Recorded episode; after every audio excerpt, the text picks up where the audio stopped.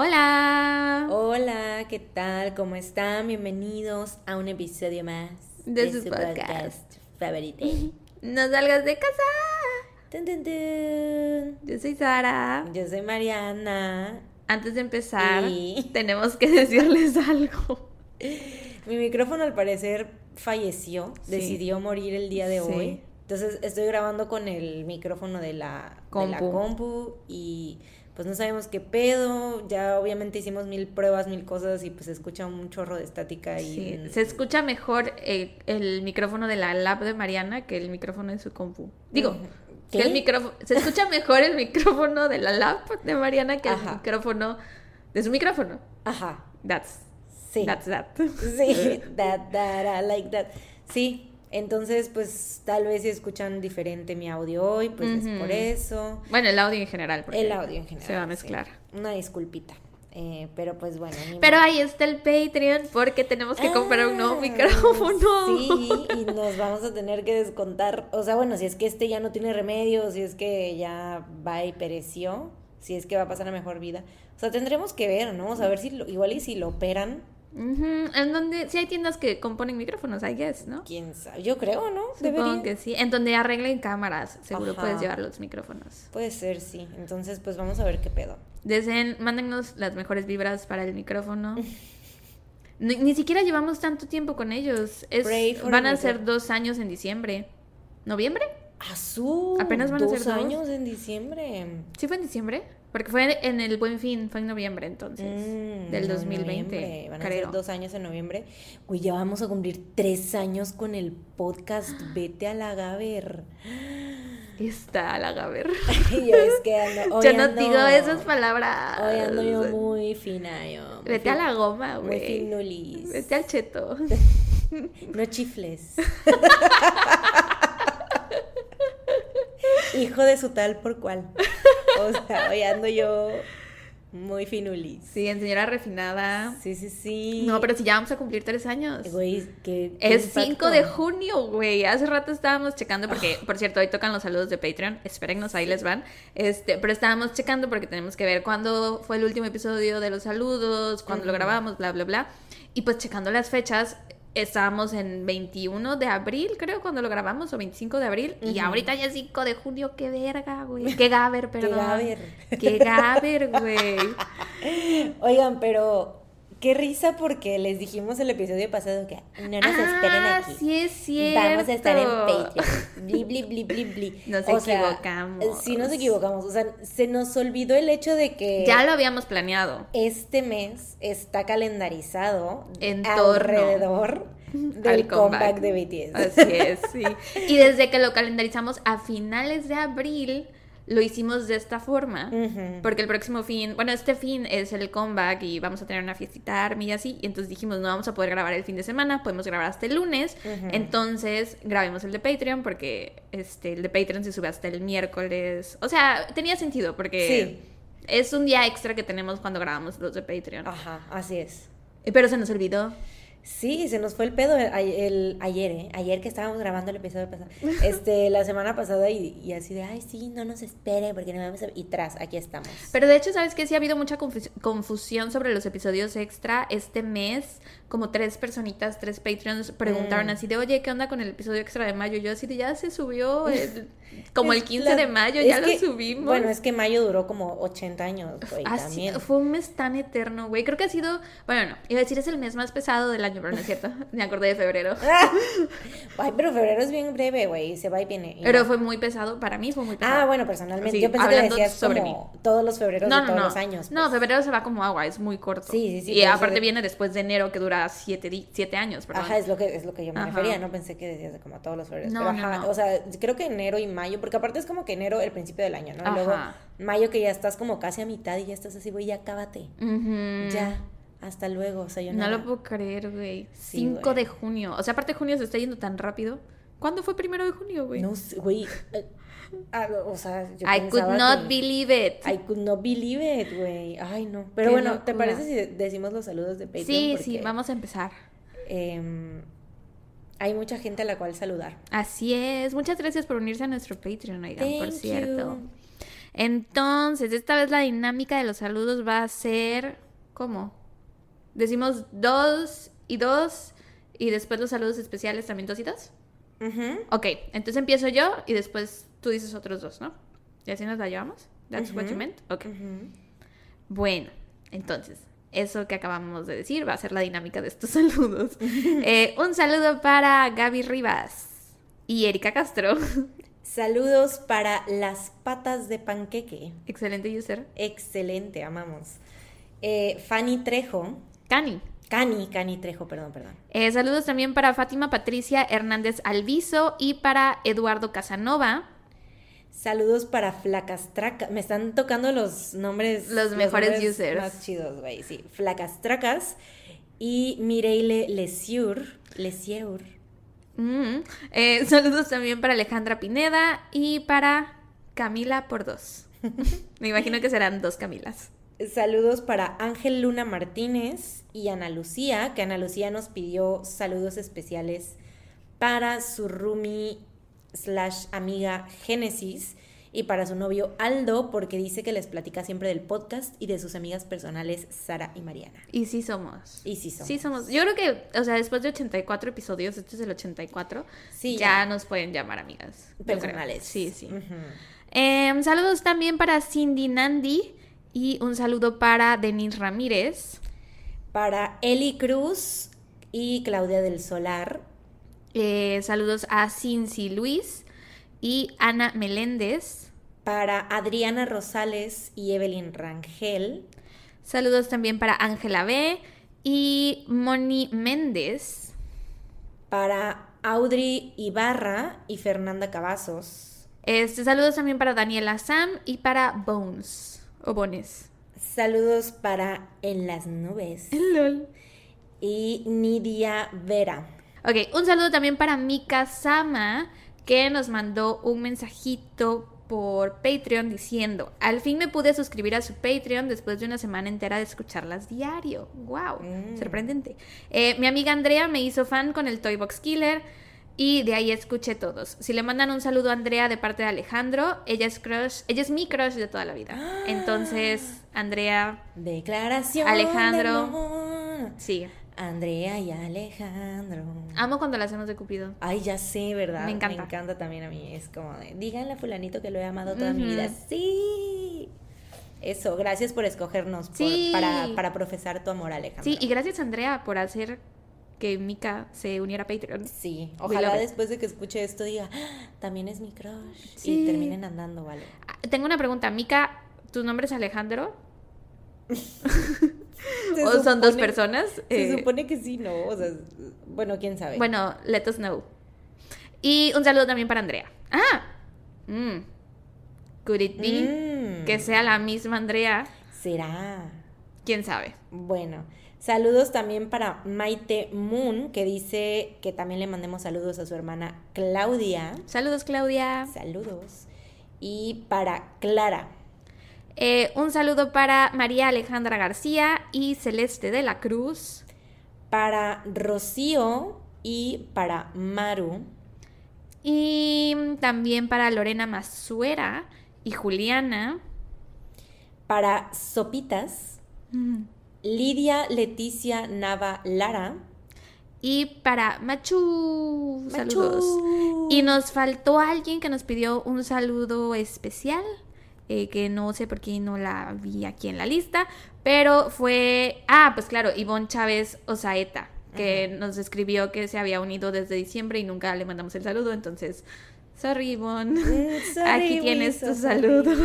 Saludos. Llegó tarde, pero llegó. Así es. Y si se unieron después de. Bueno, aquí tenemos como la última Patreon que es Machu, que se Machu. unió el 3 de junio, dice, o sea, antier. Ujú. Si se unen en estos días, estamos grabando ahorita 5 de junio a las 2.15 de la tarde. Entonces, si se unen después de esta fecha, pues ya sabrán, les toca para el otro mes. Así es. Muchas gracias por unirse a nuestro Patreon. Ya saben, ahora sí la próxima semana toca el episodio temático de Patreon. Ahora sí. Que sí, ya habíamos hecho la temática. Sí. Que a mí se me había olvidado, que es asesinos seriales que nunca fueron atrapados. ¿no? Atrapados, ajá. Entonces, eh, suscríbanse si quieren escucharlo. Va a estar muy padre. Atrapadas. Oris. Atrapada. no, pero ellos no. No atrapada. No, no atrapada. Ellos están perdidas. Están perdidas, perdidas, perdidas. este, pues bueno. Y si no nos pueden apoyar en Patreon. Ah, ah, sí, sí, sí. sí. Acuérdense que nos ayudan mucho si este se suscriben a no, si se unen a ¿qué? Si nos siguen en Twitter, Sí, se en- a YouTube, ven los Ah, episodios eso, por sí, sí. YouTube también, que este... Yo sabía que había que suscribirse a algo, pero yo ya, ¿en dónde se suscriben? en YouTube. Este, síganos en nuestras redes sociales, en Instagram, arroba no salgas de casa podcast, Twitter, arroba no salgas de casa, Yes. Facebook.com, diagonal no salgas de casa podcast, TikTok. TikTok, arroba no salgas de casa Sus tías podcast. Gen Z favoritas. Sí, las tías tun tun tun. ¿Y qué más? Nada más, ¿no? Nada más, yo creo. Sí, apóyennos, yay. Yay. Ay, pónganos cinco, cinco estrellitas Cinco aquí. cinco estrellitas aquí en Spotify, por favor. Aquí en Spotify, por favor. Y ya, eh, ¿hay algo que, que quieras compartirnos? ¿Algo que quieras platicar? Sí, quiero. Hay algo que quieres señalando, ¿no? Estaba yo pensando en eso. Así te escuché, güey, como, ¿hay algo que nos quieras compartir, Mariana? Y yo, pues la verdad es que sí. Este, hoy Sara me sorprendió y me dio mi regalo de cumpleaños LOL. después de cinco meses. ¿Cuánto fue? ¿Cuánto tiempo pasó? Sí, güey, fue en febrero, cuatro. Cuatro meses. Junio es el 6. Este, para que veas, Ivonne, que esto y que te mandamos saludos hasta ahorita, cuando teniste en diciembre. Eso no es nada. Está un brand. O sea, es un brand. Y yo sí de, es, bueno, exacto, es como parte de nuestra personalidad. El tiempo no existe. Es relativo, es un constructo social. Pero sí, bueno, Sara me, me dio mi regalito de cumpleaños atrasado y I love it. Obviamente son puras cosas. De los betos, de mi cookie, de mi mancito. Yes. Un John Cookito, el fonquito de. El, no, funquito. De Fonquito de, John. Cookito, de Dynamite. Como me enamoré de él. Pero me da risa porque hay, hay que ponerles la foto en, en Sí. Instagram, obvio. Eh, les vamos a poner la foto en el post de Instagram. Porque esta pendeja me puso, o sea, güey, le puso fotos de John Cook al, al- a la, A la bolsa, y en una está sosteniendo un letrero que dice feliz cumple atrasado, zorra. Te iba a poner zorrita. Pero dije, no, solemos, no solo decirte zorrita. A veces te digo no. zorra, pero no te digo zorrita. Sí, sí, sí, no, en diminutivo no. Pero, o sea, lo vi, intenta, me, me morí. Les ponemos también la foto del que tú me diste. Ponemos las dos, un, Ah, un ajá, post de sí, los regalos. Sí, sí, sí, sí. Ya por fin se cerró el ciclo de los regalos. Ya se cerró después de ocho años. It's Sí. been 84 years. Ay, sí, lo siento. Y le puse también un post-it que decía, disculpa la Mm. tardanza, ¿no? Porque, pues, cuando pasó lo del cumpleaños de Mariana, pues fue en febrero. Y como acabo de decir hace rato, febrero fue un mes como bien raro para mí. Ujú. Entonces, yo ya estaba planeando lo de tu regalo, pero con todo lo que pasó, pues, Ujú. no lo pedí a tiempo. Y después pasaron otras cosas. Y hasta apenas ahorita pude... y por eso es feliz Me cumple atrasado, zorra. Me da risa porque ya me había, o sea, me Así ya dio- te había dado dos regalos. Sí, me dio varias cosas. Ah, no, uno, uno. No, uno, uno, sí. Me dio ahorita varias cosas, ¿no? O sea, Ujú. les digo cosas de Beauty 21, pero entre ellas un vasito del, del cookie. Ajá. Y. O sea, sí ya me lo había. Porque un día, pues cuando nos empedamos con Sí. Soju y que nos pusimos a ver. Que fue el este, concierto de BTS Ajá, el PTD. ¿En Seúl fue? Ajá, el PTD en Seúl. No, creo. fue en Las Vegas, en el de Las Vegas, el Las PTD de Las Vegas, ajá. Y. Pues ya me había dado usar eso y me dice, es que es parte de tu regalo, pero pues ya. Y te ya lo- es que hay algo que te quiero dar porque quiero que lo usemos hoy, pero es que es de tu regalo. Y yo así de, ya, ay, que dámelo. Y como obviamente ese día me- nos desvelamos y todo, se me olvidó aquí en su casa. Y luego, o sea, vine varias veces y Sara no me lo quería Sí, dar. Mariana, así de, oye, ¿y mi vaso, y yo no sé, güey, no, no sé dónde está, no lo encuentro. I have no idea it is. ¡Qué zorra! Sí, soy muy zorra, perdóname. Pero bueno, muchas gracias. Ay, muchas qué I really love it. I really, really love it. Y stay tuned for next week. Bueno, les va a tocar a los Patreons Ah, porque sí. va a haber intercambio de regalos, Army. Entonces, bueno, tú ya sabes que te voy a dar, yo ya sé que me vas a dar, pero de todos modos. Porque somos bien chismositas. Sí, de hecho Mariana me ayudó para sus regalos, Ajá. porque yo no, o sea, yo no sé de diseño gráfico y no tengo programas para usar esas cosas. Entonces le tuve que pedir su ayuda. Y lo bueno que ya sabía yo lo que nos Ah, ibas a sí, dar. sí. porque- o sea, somos nosotras, es entre nosotras dos y otra amiga, nuestra amiga Michelle. Saludos Michelle, si estás Saludos, escuchando. La, Ki- la Kim Michelle, que es este señora, señora de Kim Taehyung. Entonces, este, pues nos vamos a regalar cosas, obviamente, de los Betos. Intercambio, fiesta Army, temática. Sí, estamos muy emocionadas. Muy seguramente vamos a ver el monster que se, que se me pasa. Bueno, yo, yo, digo, Yo ¿no? creo que sí. Yo creo que sí. Yo es que lo sí. que tenemos. Yo creo que lo veremos a lo mejor el sábado que estemos crudeando. Tal vez, ¿no? Sí, sí, sí, sí, sí. Porque ese día vamos a estar, yo creo que más escuchando música y viendo videos, ¿no? Ajá, sí, I think so. De todo, ¿no? Pero bueno, pues sí. Ok. ¿Tienes algo más que compartir? Creo que ya no, no, ya nada más. bueno, está bien, entonces empezamos. Está bien. sí, ¿Quién, sí, sí. quién empieza? ¿Te acuerdas? Ay, creo que yo, güey. Uh, ¿Quieres que cheque? No, empiezo yo, güey. La última foto de la portada. Ah, no, sí, empiezas tú, güey. La última foto de la portada fue la de Jennifer. Sí. Ay, yo así, no te preocupes, empiezo yo. Pero no, tienes razón. It's your turn. Sí, acabo de checar el post y sí. Pues bueno, hoy Hoy. Me Hoy, toca hoy. a mí. Papi, no. Eh, pues hoy es uno de esos días en los que yo quisiese verdaderamente no existir. ¿No? Pero pues aquí Está estamos. aquí de puro milagro. Aquí estamos. She's aquí still estamos. standing. I'm still standing. Pero de milagro. Na, na, na, na. Sí, barely. Sí. Este, pero bueno, hoy les voy a. Dije, ya tiene rato que no cubro ¿Es un tiroteo? un tiroteo. Oh my god. O sea, no debería entusiasmarme, lo siento. Hashtag Lady Tiroteos. De pésimo gusto mi grito. Sí, y tú, oh my god. Sí, sí. Mucha gente muerta. I take it tiros, back. Fue muy insensible, lo No, siento. Sí. no, pero o sea, vaya, Sí, se supongo que te emociona. Supongo que te emociona porque quiero creer. que te emociona porque Sí, porque ya- es, o sea, mi, área de expertise. Exactamente. Justo por Bueno, eso.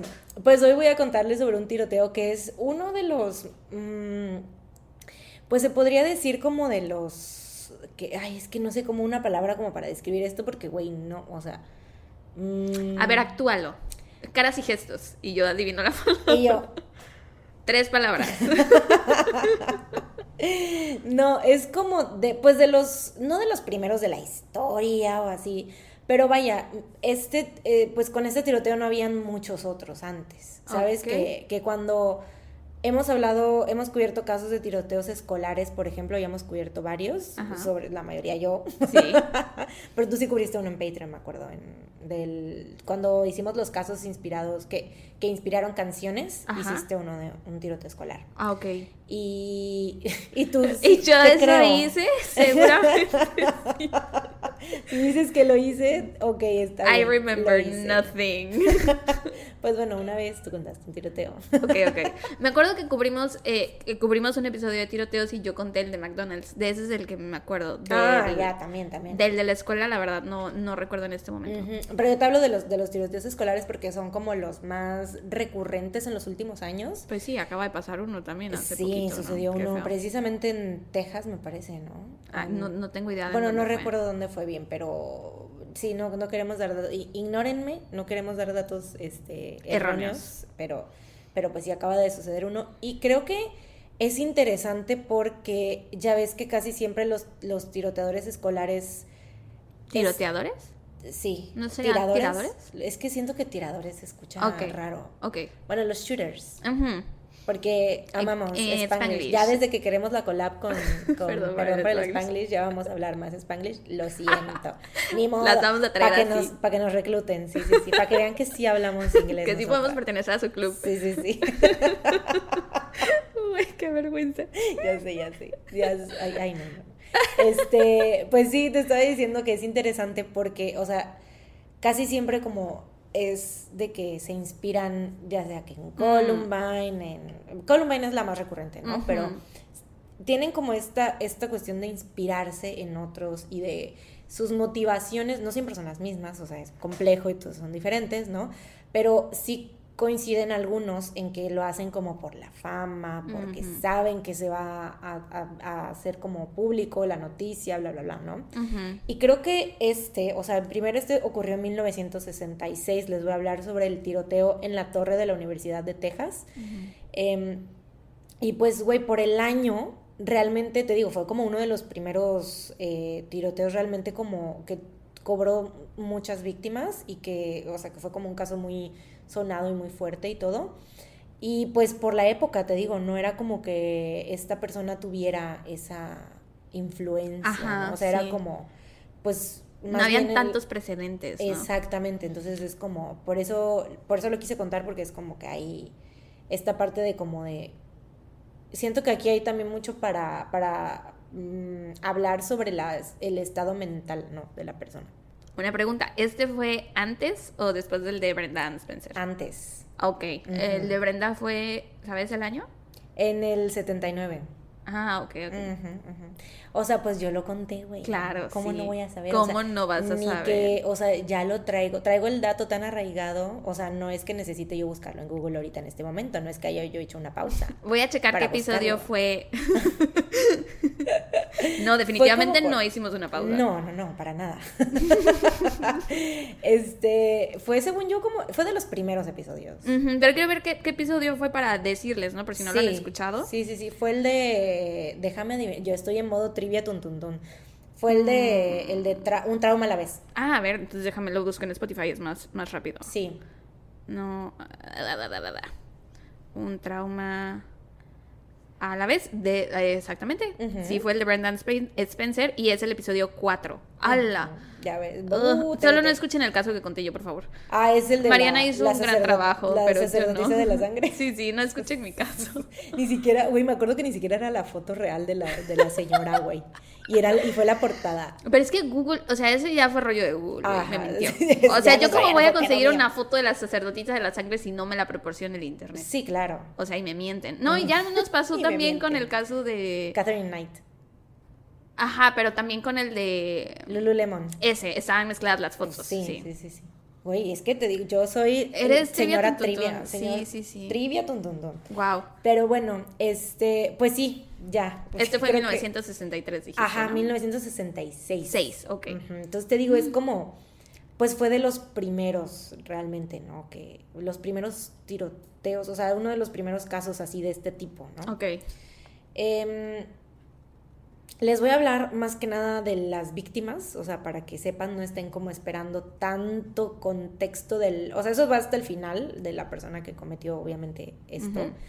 Pero Thomas Ashton nació en San Francisco el 1 de junio de 1944 y creció en Redlands, California.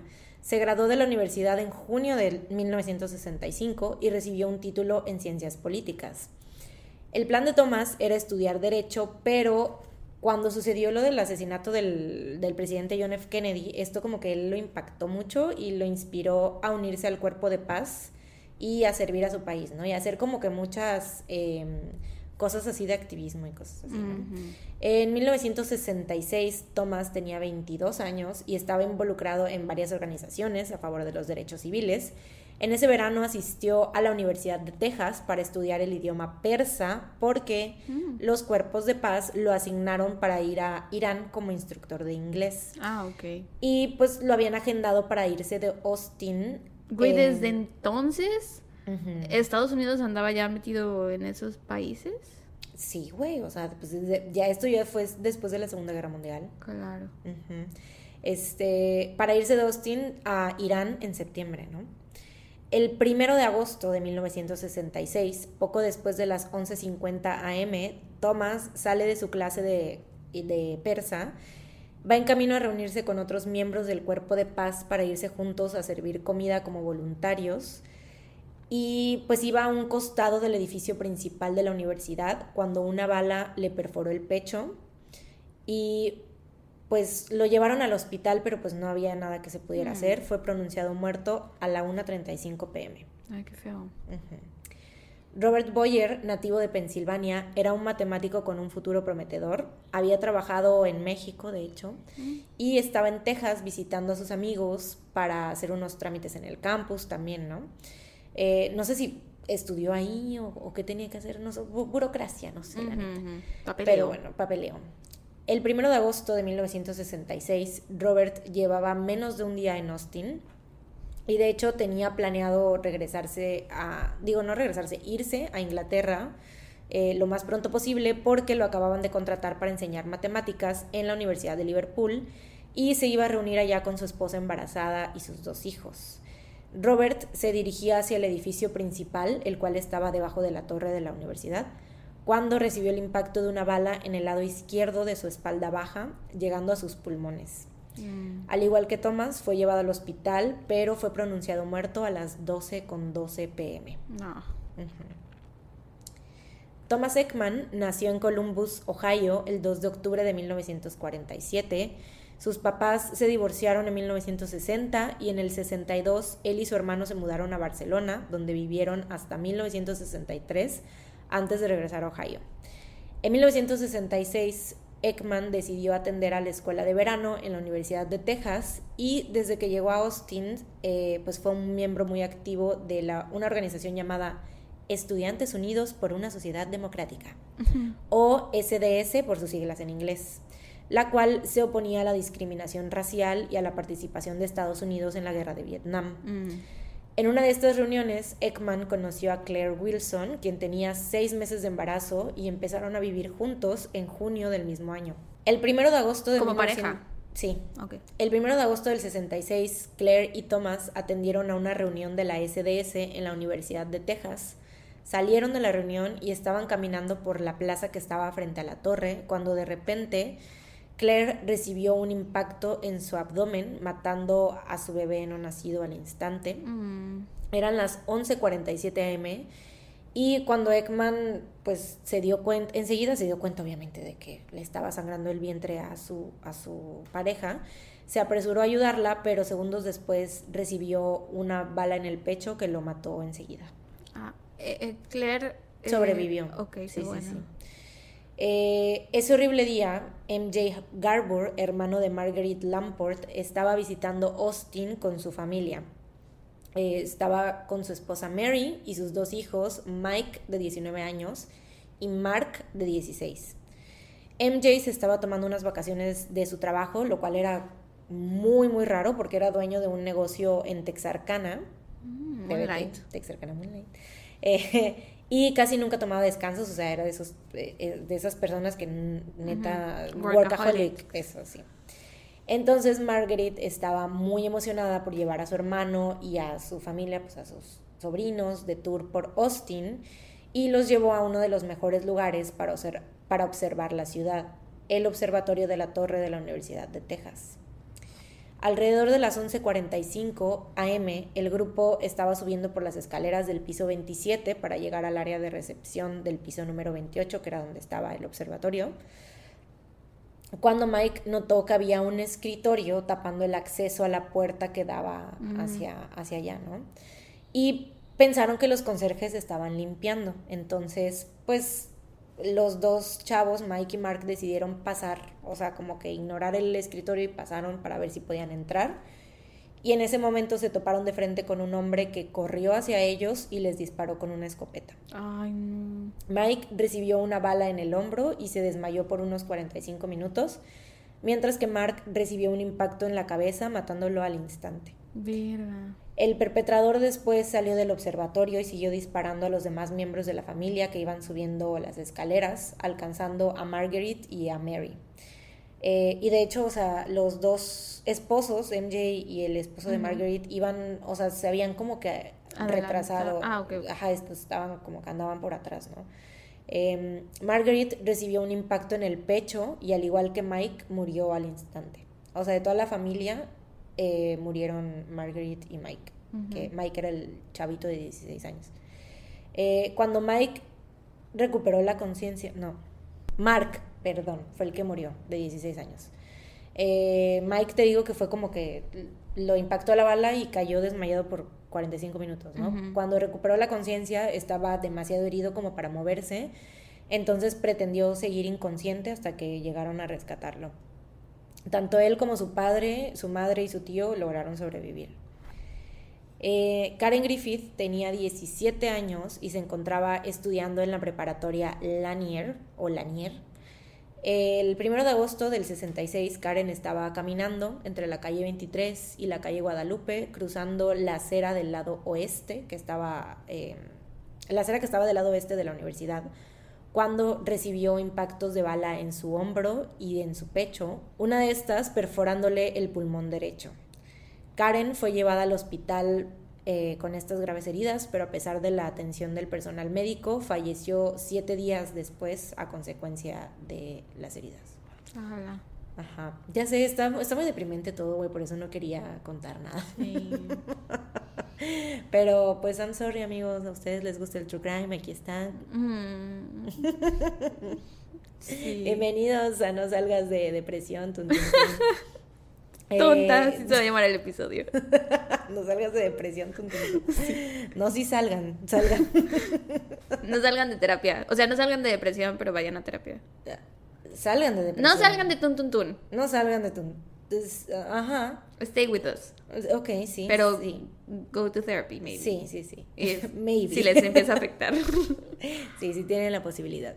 eh, pero bueno, Thomas Carr nació, muchos Thomas, siento. Sí. hay como tres. Es como el tercero, sí.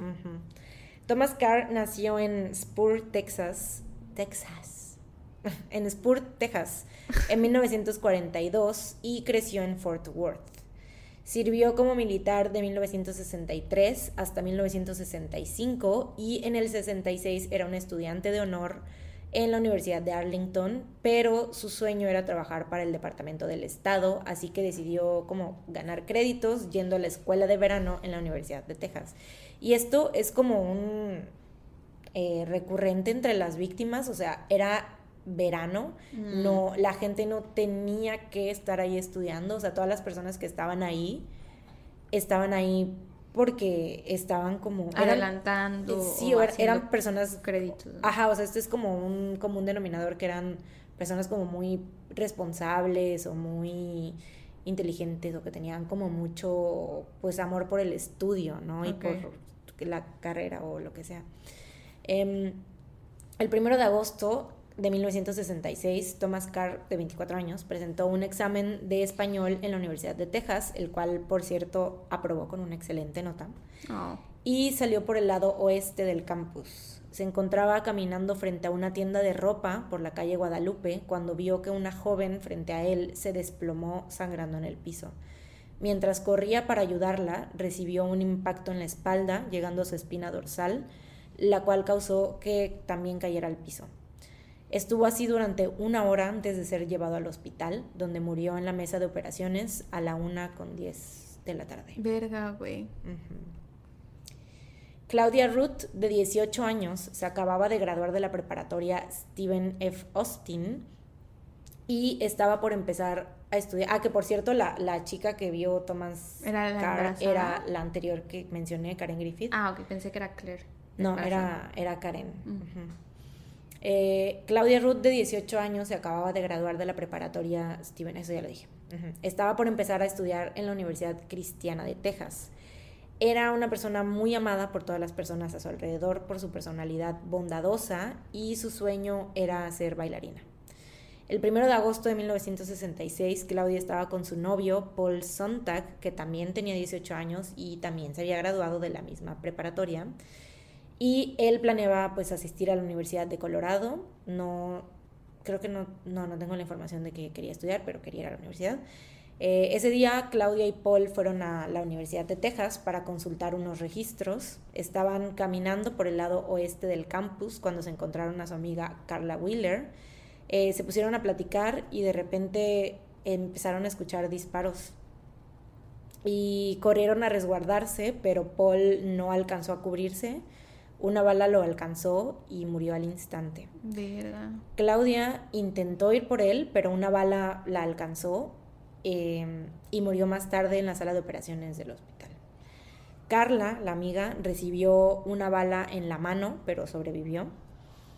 Y, güey, esto, ay, no, esto sí me, da como, o sea, bueno, todo me da, me da cosa, todo me deprime en este caso. Pero eso está como que, no sé. El abuelo de Paul era director de noticias, güey, de la KTBC y se enteró de la muerte de su nieto cuando el presentador de noticias del canal estaba leyendo la lista de víctimas, güey, durante la ah. transmisión de emergencia en vivo. Qué feo. Ya sé.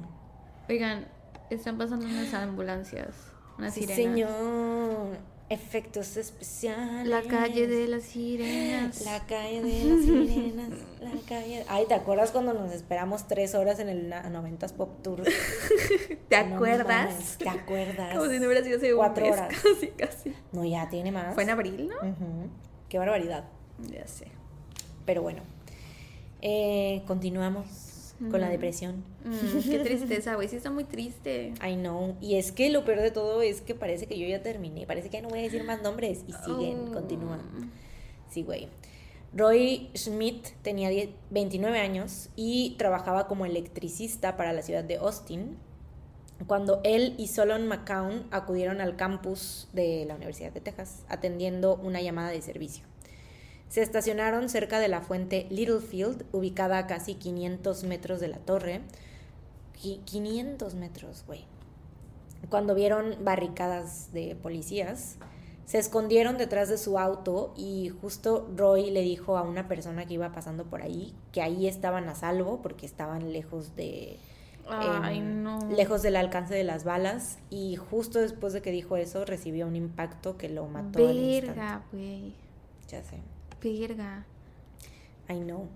Eso es muy worst case scenario. Ya sé. O sea, que de verdad crees que estás a salvo y tras. Ujú. Y lo peor de todo es que como que ni siquiera pudieron, porque la gran mayoría de todos murieron al instante, o sea, solo eh, Karen o- y algunos otros que murieron pues en el hospital o así, pero la gran mayoría murieron al instante, güey. Entonces como que imagínate que tú vas tu día así en tu vida y de repente Sí. te matan de un balazo, güey. What the fuck. Eh, Harry Walchuk nació el 3 de febrero de 1928 en Minnesota, donde vivió la mayor parte de su vida. Ahí conoció a Marilyn Mason Ah, not to be confused. with Marilyn Manson. y, enemigo del podcast. Enemigo, sí, sí, Sí, sí, sí, es muy enemigo del podcast. y se casaron en 1951. Juntos tuvieron seis hijos, John, Peter, Christopher, Jennifer, Thomas y Paul. Wow. Toda una banda de rock puedes armar ahí.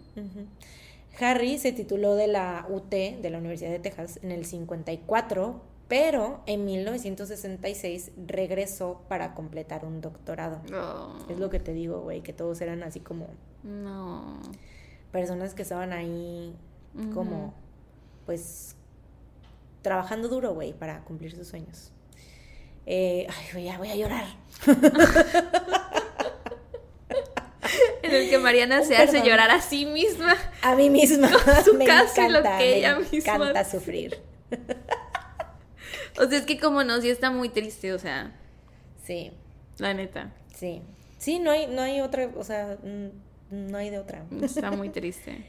El primero de agosto, Harry había estado realizando una investigación en la biblioteca de la UT y se preparaba para su siguiente clase. O sea, en esos días supongo que él andaba en el campus todo el día, o sea, tenía como que clases, ¿no? Durante todo el día. Alrededor de las 12 pm salió de la biblioteca para ir por algo de comer y se dirigió a la calle Guadalupe. Pasó a una tienda de revistas, salió y estaba caminando por la acera cuando recibió un impacto de bala en el pecho que lo haría colapsar y morir al instante. Tengo dudas sobre pues el edificio. O sea, es una universidad. Les vamos a poner el mapa en Instagram, te lo, te lo paso si sí, quieres. show me. Es que son como las universidades de, pues, universidades de Estados Unidos, güey, son campus muy grandes, Ajá. son como conjuntos de edificios, ¿no? O sea, es como toda una manzana, pues. Ok. Y, Y la- hay la comercios torre- dentro. Sí, eh, ah, no, no, no. La torre está en medio de, de todo, ¿no? Pero es una torre de como más de 28 pisos, bueno, no recuerdo cuántos pisos tiene exactamente, pero desde ahí, como el perpetrador estaba desde ahí, o sea, alcanzaba hasta Ah, los que estaban fuera ya, del, del campo, o sea, que cerca, pues en la calle que estaba ahí alrededor. Ok, ya, ya, ya. Sí, sí, sí. Pero de todos modos, sí, mándame la imagen. Sí. Y de hecho la imagen que les vamos a poner está, pues está muy bien como hecha la infografía porque te marca como en qué lugares, eh, o sea, te los pone como con números y los números ahí están los nombres de las víctimas para que pues ubiques como en qué lugar fue donde estaban. A ver, déjame ver. Ok, ok. Ahí está. Dos, dos vistas por sí. Ya, ok. Em, Bill Speed nació el 22 de febrero de 1942 en San Antonio, Texas. Su padre sirvió en el Pacífico durante la Segunda Guerra Mundial. Así que él y sus hermanos fueron criados por su madre y su abuela. De pequeño se enlistó en los Scouts y se destacó recibiendo varias conmemoraciones, incluida la de Águila Scout o Eagle Scout. Eh, después de graduarse de la preparatoria Highlands, inmediatamente se enlistó en el ejército de Estados Unidos, pero eh, terminó renunciando porque quiso empezar a formar una familia. Se casó en octubre de 1963 con Jeannie Holmes y en 1965 tuvieron una hija a la que llamaron Rebecca Lynn. La familia Speed se mudó a Austin para estar más cerca de la familia de Jeannie donde Billy tomó un trabajo como oficial en el departamento de la policía de Austin. Llevaba tan solo un año en la APD cuando el 1 de agosto de 1966 recibió un llamado para dirigirse a la Universidad de Texas, donde una persona había abierto fuego. Menos de un año, dices. Menos de un año, sí.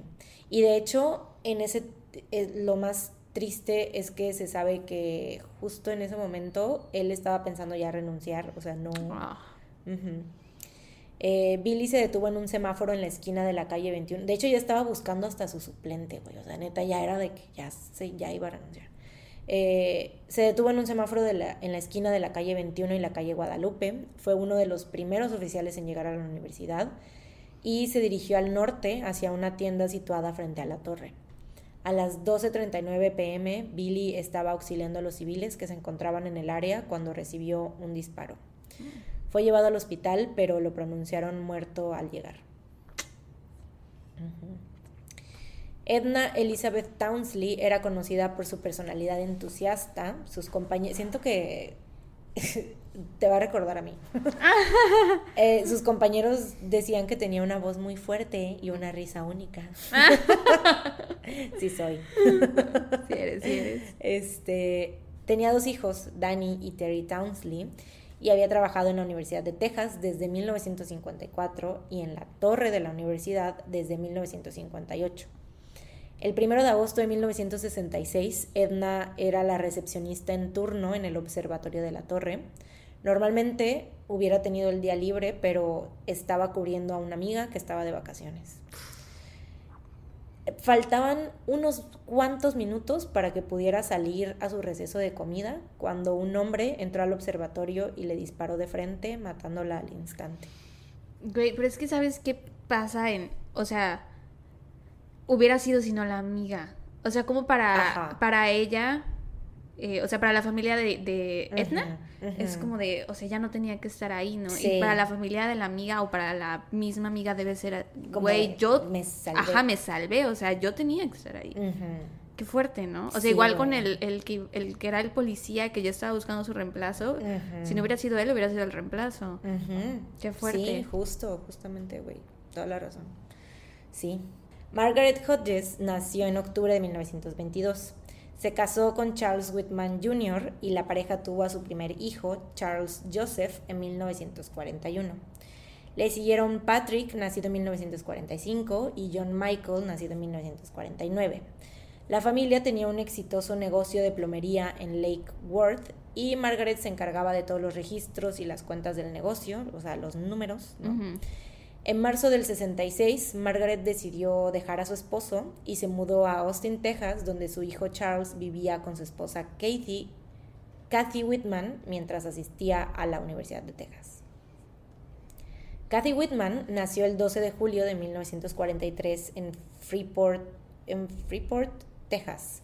Fue conocida por ser una estudiante enfocada y estudiosa, muy inteligente con una personalidad muy dulce Estuvo involucrada en muchas actividades y fue coronada reina, como actividades sociales, y fue coronada reina en la feria de Needville Youth. Estudió ciencias en la Universidad de Texas para convertirse en maestra como su madre, y ahí conoció a Charles Whitman. La pareja se casó el 17 de agosto de 1964 y después de graduarse de la Universidad de Texas con un título en Educaciones de la Ciencia en 1965, Kathy empezó a dar clases de biología en la preparatoria Sidney Lanier. Durante el verano estaba trabajando en la compañía de teléfonos Southwestern Bell. O sea, era como, como, obviamente tenía vacaciones, ¿no? Porque era maestra, pero aún así seguía trabajando. El primero de agosto de 1966, Margaret y Kathy Whitman se encontraban en sus respectivos hogares cuando Charles Whitman las apuñaló en el pecho hasta asesinarlas, para después dirigirse hacia la torre de la Universidad de Texas, armado con un rifle Remington 6 milímetros, un rifle calibre 35, un rifle automático M1, una pistola Luger 9 milímetros, a la madre. una pistola calibre 25, un revólver Smith Wesson 357, una escopeta y 700 rondas de municiones. A la madre, güey. Después de haber tomado la vida de 15 personas, incluyendo su propia madre y esposa, y de herir a otras 31 personas, Whitman fue acorralado por oficiales de policía que llegaron al observatorio por los túneles de mantenimiento de la torre. Que, güey, no me imagino cómo han de ver. O sea, imagínate que de por sí es como que ya los llaman así de que está una persona. Active shooter. Ajá. Y, güey, o sea, imagínate estar ahí de que vas al lugar donde está, güey. O sea, es como de. Sí. Es misión suicida prácticamente, ¿no? O sea, de que. Sí, arriesgan su vida. Sí. Eh, alrededor de la 1.24 pm. Pero, o sea, tipo mandaron a los policías normales o mandaron como a un... Hay un escuadrón especial para esto, ¿sabes? No. Bueno, seguramente en aquel entonces, si existe ahorita, seguramente en aquel entonces no existía. Anita se está rascando. Eran oficiales. Ella. Pero sí se escucha. Sí, sí se escucha. Eran oficiales de ah, policía normales. Y no era como de que el SWAT o algo así, no. Ok, ok, wow. Ajá. Alrededor de la 1.24 pm, el oficial Ramiro Martínez llegó al observatorio junto con otros tres oficiales y abrieron fuego en dirección a Charles Whitman. Fue el tiro del oficial Houston McCoy el que le dio justo entre los ojos, matándolo al instante. Wow. Y hay un hay foto, güey. Obviamente no la vamos a poner, no la busquen, pésimo gusto. Ah, ya todos lo están buscando. y yo no la busqué. Cuando decimos eso, todos corren a buscar. Sí, güey. Sí, sí, sí. Sí, no sé ni por qué lo mencioné. Y yo así.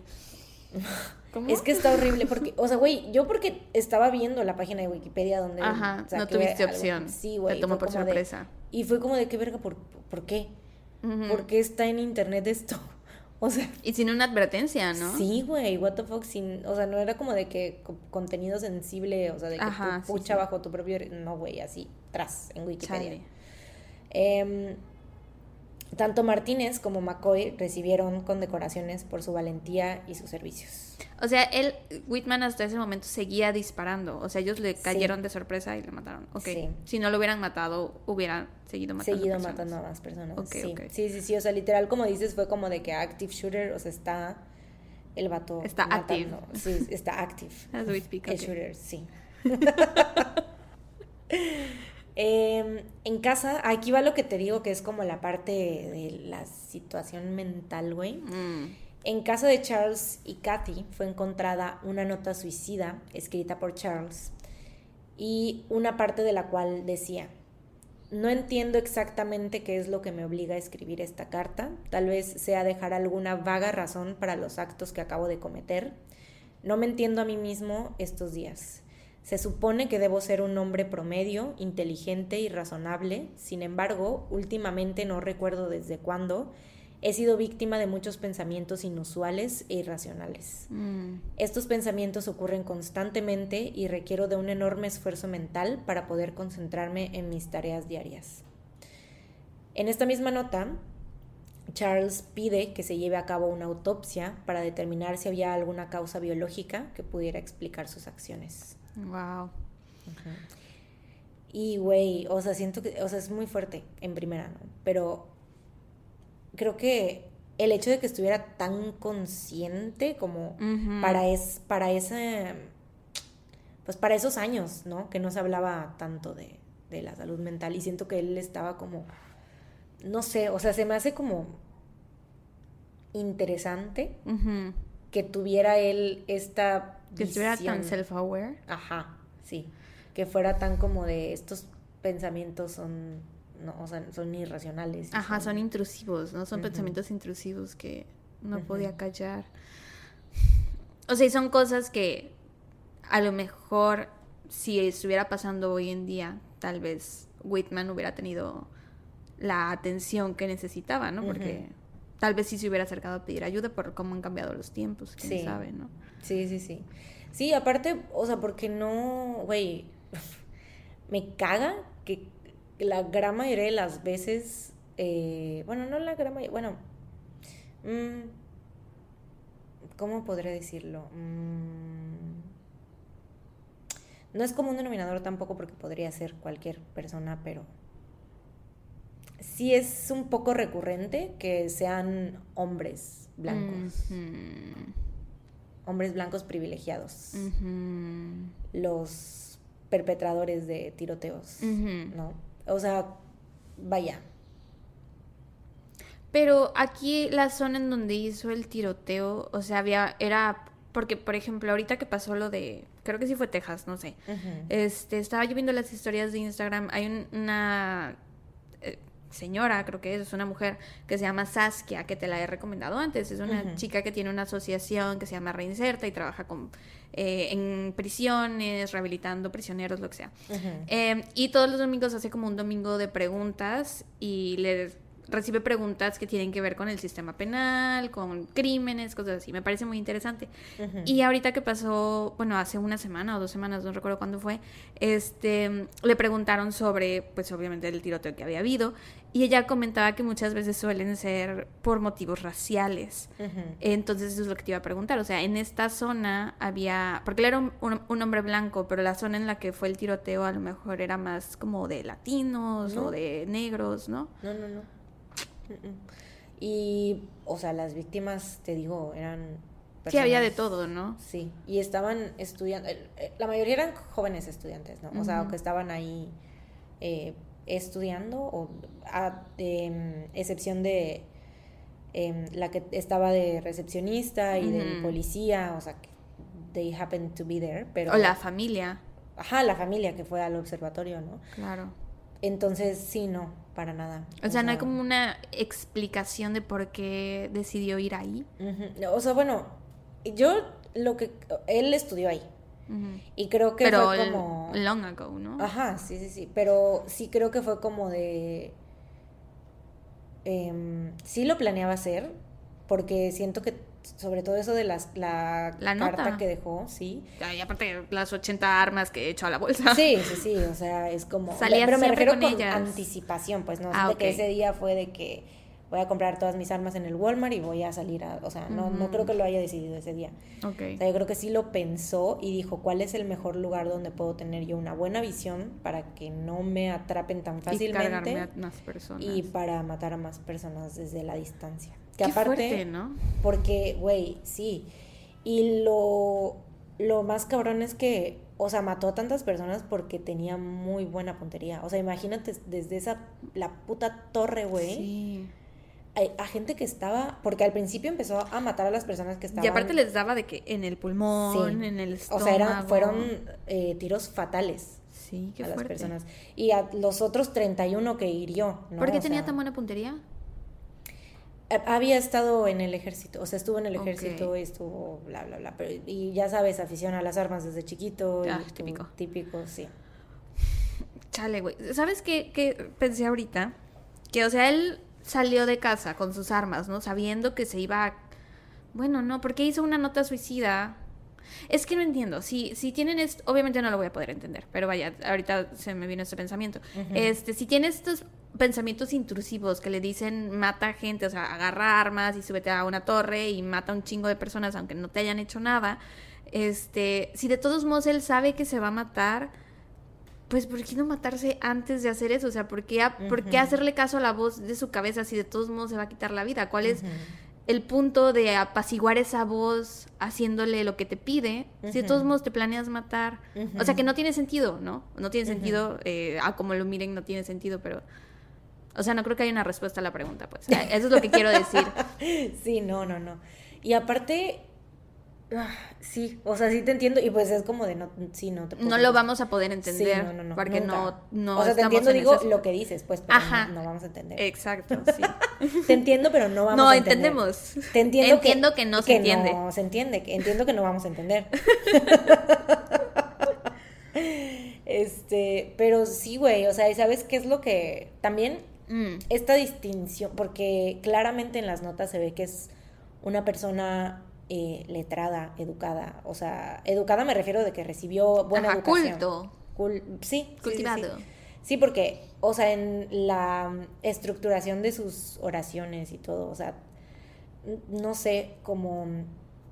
Y esta distinción, porque distingue entre el bien y el mal. Ajá, sabe que lo que va a hacer está mal, sabe que sus pensamientos son pensamientos malos. Sí. Y también el hecho de que a, la- a su madre y a su esposa las haya apuñalado, o sea, ellas no fue nada más de que las les disparó, a ellas las apuñaló.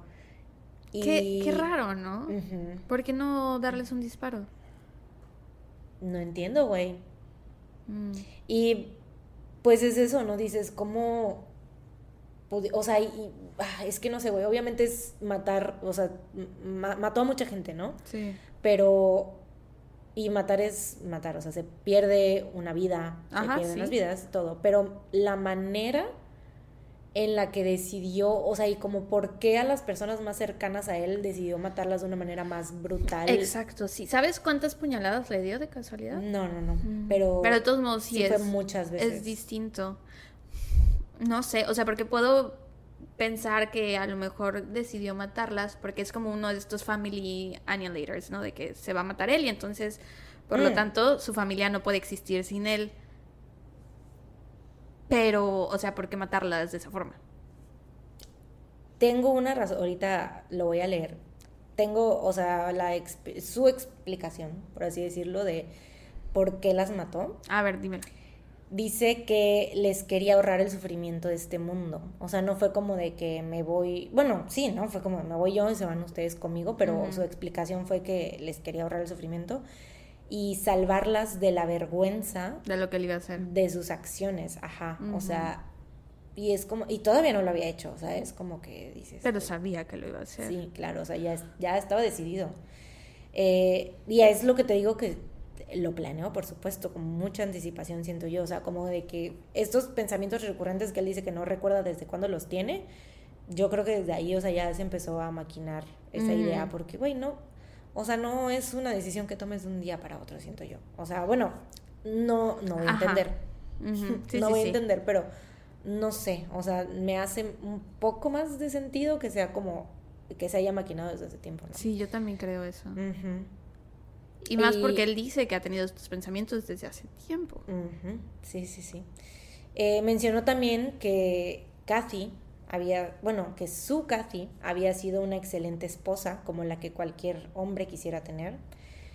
Y junto a su madre se encontró una nota a mano que decía, a quien corresponda, acabo de tomar la vida de mi madre, estoy muy afectado por, la por haberlo hecho. Sin embargo, siento que si hay un cielo, ella definitivamente está ahí ahora. Lo siento mucho, que no quede duda que amé a esta mujer con todo mi corazón. Verga, güey. Y es de que, porque te digo, no es... Cuando recién salió la noticia, en primera pues obviamente conmocionó a todos por la situación de todas las personas, eso fue lo que se supo primero. Ya cuando investiga, o sea, porque obviamente a, a- a la mamá y a, este, a Margaret y a Kathy las encontraron hasta después, ¿no? Ujú. Y ya fue como de que, bueno, pues este individuo estaba muy perturbado, bla, bla, bla, y las apuñaló y no sé qué. Y en un inicio era así como esto de, de tenía problemas, ¿no? Con su esposa, odiaba a su mamá. Ajá, y no, y ya él aclaró que no, que nada que ver, ¿no? Mm. Y sí, o sea, no hay como indicios de que, o sea, su mamá y su papá se divorciaron, ¿no? Y eso pues obviamente le afectó de cierta manera, o sea, pues como a... Como afecta un divorcio a un niño. Sí, sí, sí. Bueno, pero él ya estaba, o sea, eso fue el, ese mismo año. Ah, ya estaba ok. él grande, pues. O sea, Ah, ya no fue de que es, fue un trauma infantil, no sé qué, o sea, estaba reciente. Entonces mucha gente fue también como de que dijeron, como que le quisieron poner esa explicación así. Como es que esto fue lo que detonó. Ajá. Pues es que claro, siempre intentamos buscarle una explicación a este tipo de cosas porque si no son como de ¿y ¿Por qué? por qué? ¿Para O sea, como qué? que- Todas estas vidas y por. Sí, porque dices, güey, no tiene, no tiene sentido, o sea, como... Y pues bueno, eso es prácticamente todo sobre este caso. En el 2006, un jardín memorial fue dedicado a todos los que murieron o fueron atacados eh, o fueron afectados, perdón, por esta tragedia. Y un monumento con los nombres de las víctimas fue añadido en el 2016, marcando el aniversario número 50 del tiroteo. Chale, qué fuerte, güey. Qué triste. ya sé, muy triste. Y te digo, no, Ay, güey, es que no sé, o sea, siento, a mí me, me, se me hace, lo que se me hace interesante de este caso es, te digo, la, la época en la que sucedió, ¿no? Porque ahora los, em, que han, los tiroteos que han sucedido en los últimos años han sido más, sí hay, sí hay este, estas similitudes de que Mm, varios de ellos lo hacen por la fama. La gloria. Y por el de que yo voy a tener más, ¿no? Yo voy a romper el récord. O sea, los pendejos de Columbine estaban queriendo superar lo del Oklahoma bombing, güey. O sea, mm, es, es, más como, yo lo veo así, ¿no? Como por este lado de que este vato no pues, ¿qué precedente tenía? O sea, no habían como tanto, o sea, como de, de dónde sacó esa idea. Pues. Ajá, sí, sí, pues. No fue como que tuviera tal X o Y inspiración, ¿no? O sea, de que... Pues fue su mente, güey. O sea, fue su, sus problemas de salud mental, esos pensamientos intrusivos que tenía, güey. Eso fue. Sí, eso es lo que se me hace más interesante, por eso fue que decidí contarlo, porque, o sea, por la época y así. Chale, pues buen trabajo, güey. Yo no, o sea, ubicaba el nombre de Charles Whitman. Claramente. Pero no, no, no sabía quién era, ni si era un criminal, si lo estaba yo confundiendo de alguna película o algo así. No sabía que había sido él. ¿Pero por qué ubico su nombre? ¿Habíamos hablado de él ya antes, de no, pasada? No, no, no, no. no. Mm. Es, pues es famoso el nombre. A lo mejor por eso me suena. Y es pues es lo culero, lo que cada que hablo yo de un pinche tiroteo, es lo que me da coraje también, es como sí que, los ubicas, ¿no? Sí, sí, y que los a, las víctimas son tantas que Exacto, pierdes la cuenta, o sea, no te sabes los nombres de todos. Recordarás uno o dos, pero no a todos. Así es, sí, sí, sí. O sea, y nada más te vienen a la mente así como estos datos generalizados, ¿no? Así de que eran estudiantes de la Universidad de Texas. eran, la mayoría eran jóvenes, había un policía ahí, una familia y la recepcionista. Y, e igual, ¿no? O sea, en Sandy Hook, por ejemplo, es de que puros niños. Creo que por eso a estos casos, o sea, no se les pone como el tirador de, o, sea, el tirador fulanito de tal, es más como de tiroteo en tal lugar. La masacre La masacre en tal lugar, ajá, sí. Precisamente para no darles esta gloria que buscan. Sí, sí, sí, sí. Y precisamente este caso es eso, del tiroteo de la torre de la Universidad de Texas. Chale.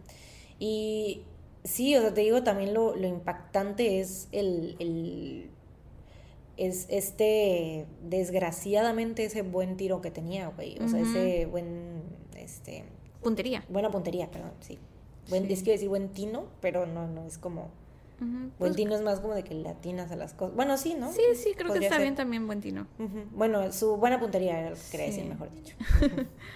sí, qué Eso es lo, lo culero que hubieron tantas víctimas por eso mismo.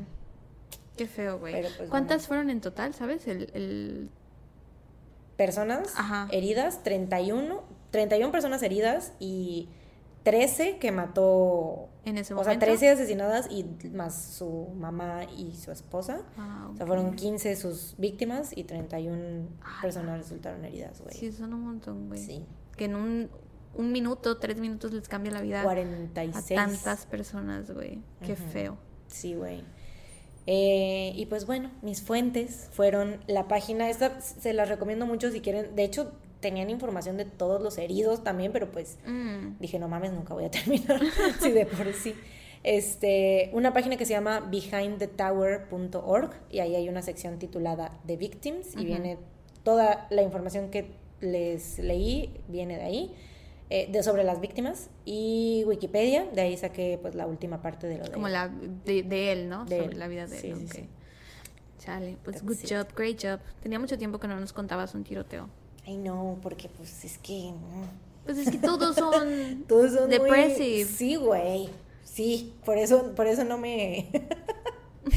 por eso, o sea, como que me gusta y no me gusta, güey, ¿sabes? claro, claro. O sea, te llaman mucho la atención. Sí, sí, sí. Sí, por cómo, o sea, las cosas, las similitudes y las diferencias, ¿no? O sea, lo que se destaca, porque sí hay ciertas cosas que se destacan y sí hay similitudes. Claro. Bueno. Ahora voy yo. Y. Ay, tengo mucha flojera. Porque está largo. Ah, Sí, es largo. Entonces, brace yourselves. No, pues ya dos. Ya Sí. ese episodio ya seguro ya lo partieron, así de que ya, ya, pues ya hicieron pausa para Sí. chillar. y acurrucarse en su cama y Sí. así que pues ya. Y esta otra mitad a lo mejor la están dejando para un par de horas después o para el día siguiente, lo que sea así, porque va a ser un episodio largo. Este, bueno, yo les voy a hablar sobre el atraco de Normanstorg ocurrido en 1973, que fue un atraco a un banco con una crisis de rehenes y este caso es el que dio origen al término síndrome de Estocolmo. Wow. Sí. Entonces, o sea, este caso lo tengo en mi lista desde hace un buen... Lo escuché por primera vez en My Favorite Murder. Este, lo tengo en mi lista desde hace un montón, pero me pasa que veo los casos de mi lista, o sea, todas las semanas es así, ¿de qué caso contaré hoy? ¿no? Y voy a mi lista y los checo todos y digo, "Ah, no, no, no, no, no. Este, y esta semana fue así, no, güey, o sea, por algo hiciste una lista. Ajá. Por eso la Sara del pasado nos hizo una lista, entonces, por favor, Hazle caso. hazle caso y Elige un uno. chingado caso de aquí. Sí. Entonces, pues elegí, con, elegí este. Primero les voy a hablar un poco sobre los criminales, los que hicieron el atraco. Ah, bueno, y lo elegí también porque pues siento que el síndrome de Estocolmo es un término que eh, mencionamos de vez en cuando y no, este, pues creo que es interesante saber de dónde viene. El primer criminal del que les voy a hablar es un hombre llamado Jan Erik Olsson. Todos los nombres eh, los estoy pronunciando mal porque es este, pues todo esto es sueco, entonces eh, la Mm. pronunciación es como distinta a como la estoy dando yo.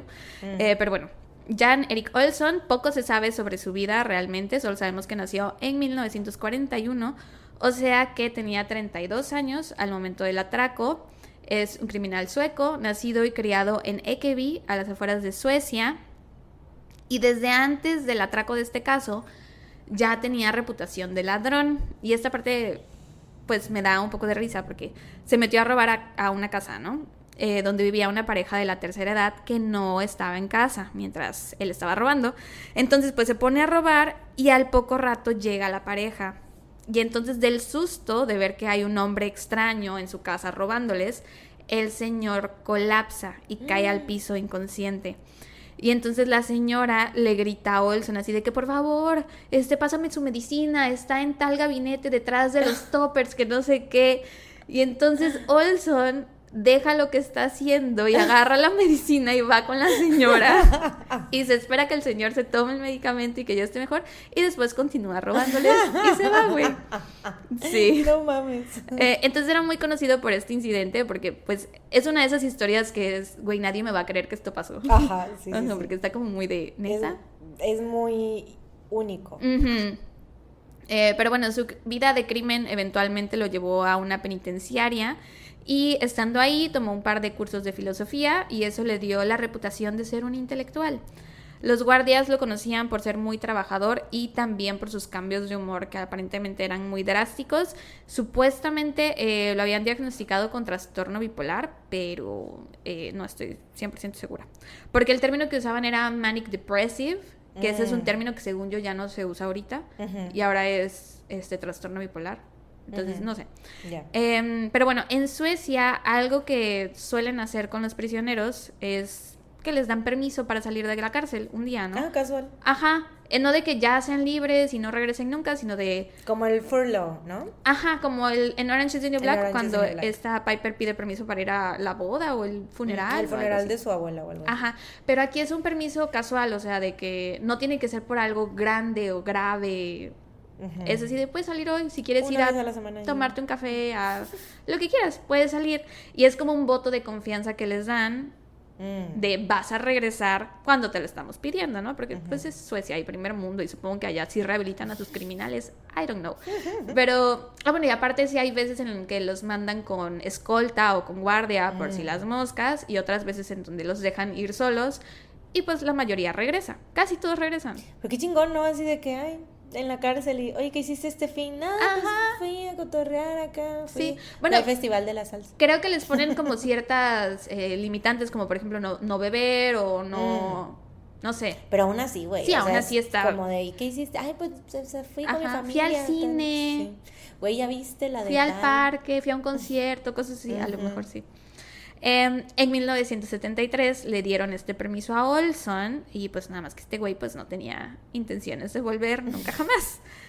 Em, entonces se supone que le dijeron desde antes, meses antes, que le iban a dar este permiso y durante esos meses fue que él empezó a planear el atraco Mm. y a prepararse también físicamente. Quería estar en su mejor Mamadísimo. forma posible. Sí, sí, mamadísimo. Se puso a hacer lagartijas y sentadillas y burpees y de todo lo que tú quieras.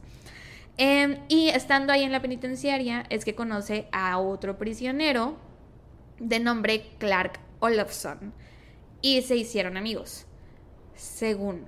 Quiero que sepan que este caso eh, yo lo redacté, saqué toda mi información de un podcast que se llama Hostages. O hosta sí, Hostages, ¿no? Hostages. Ajá. Es original de Spotify. Este, yo creo mucho en los podcasts originales de Spotify porque siento que tienen como buenas fuentes de información y les creo lo que dicen. They do their job. Ajá, sí. Para nosotras. Pero. Exacto.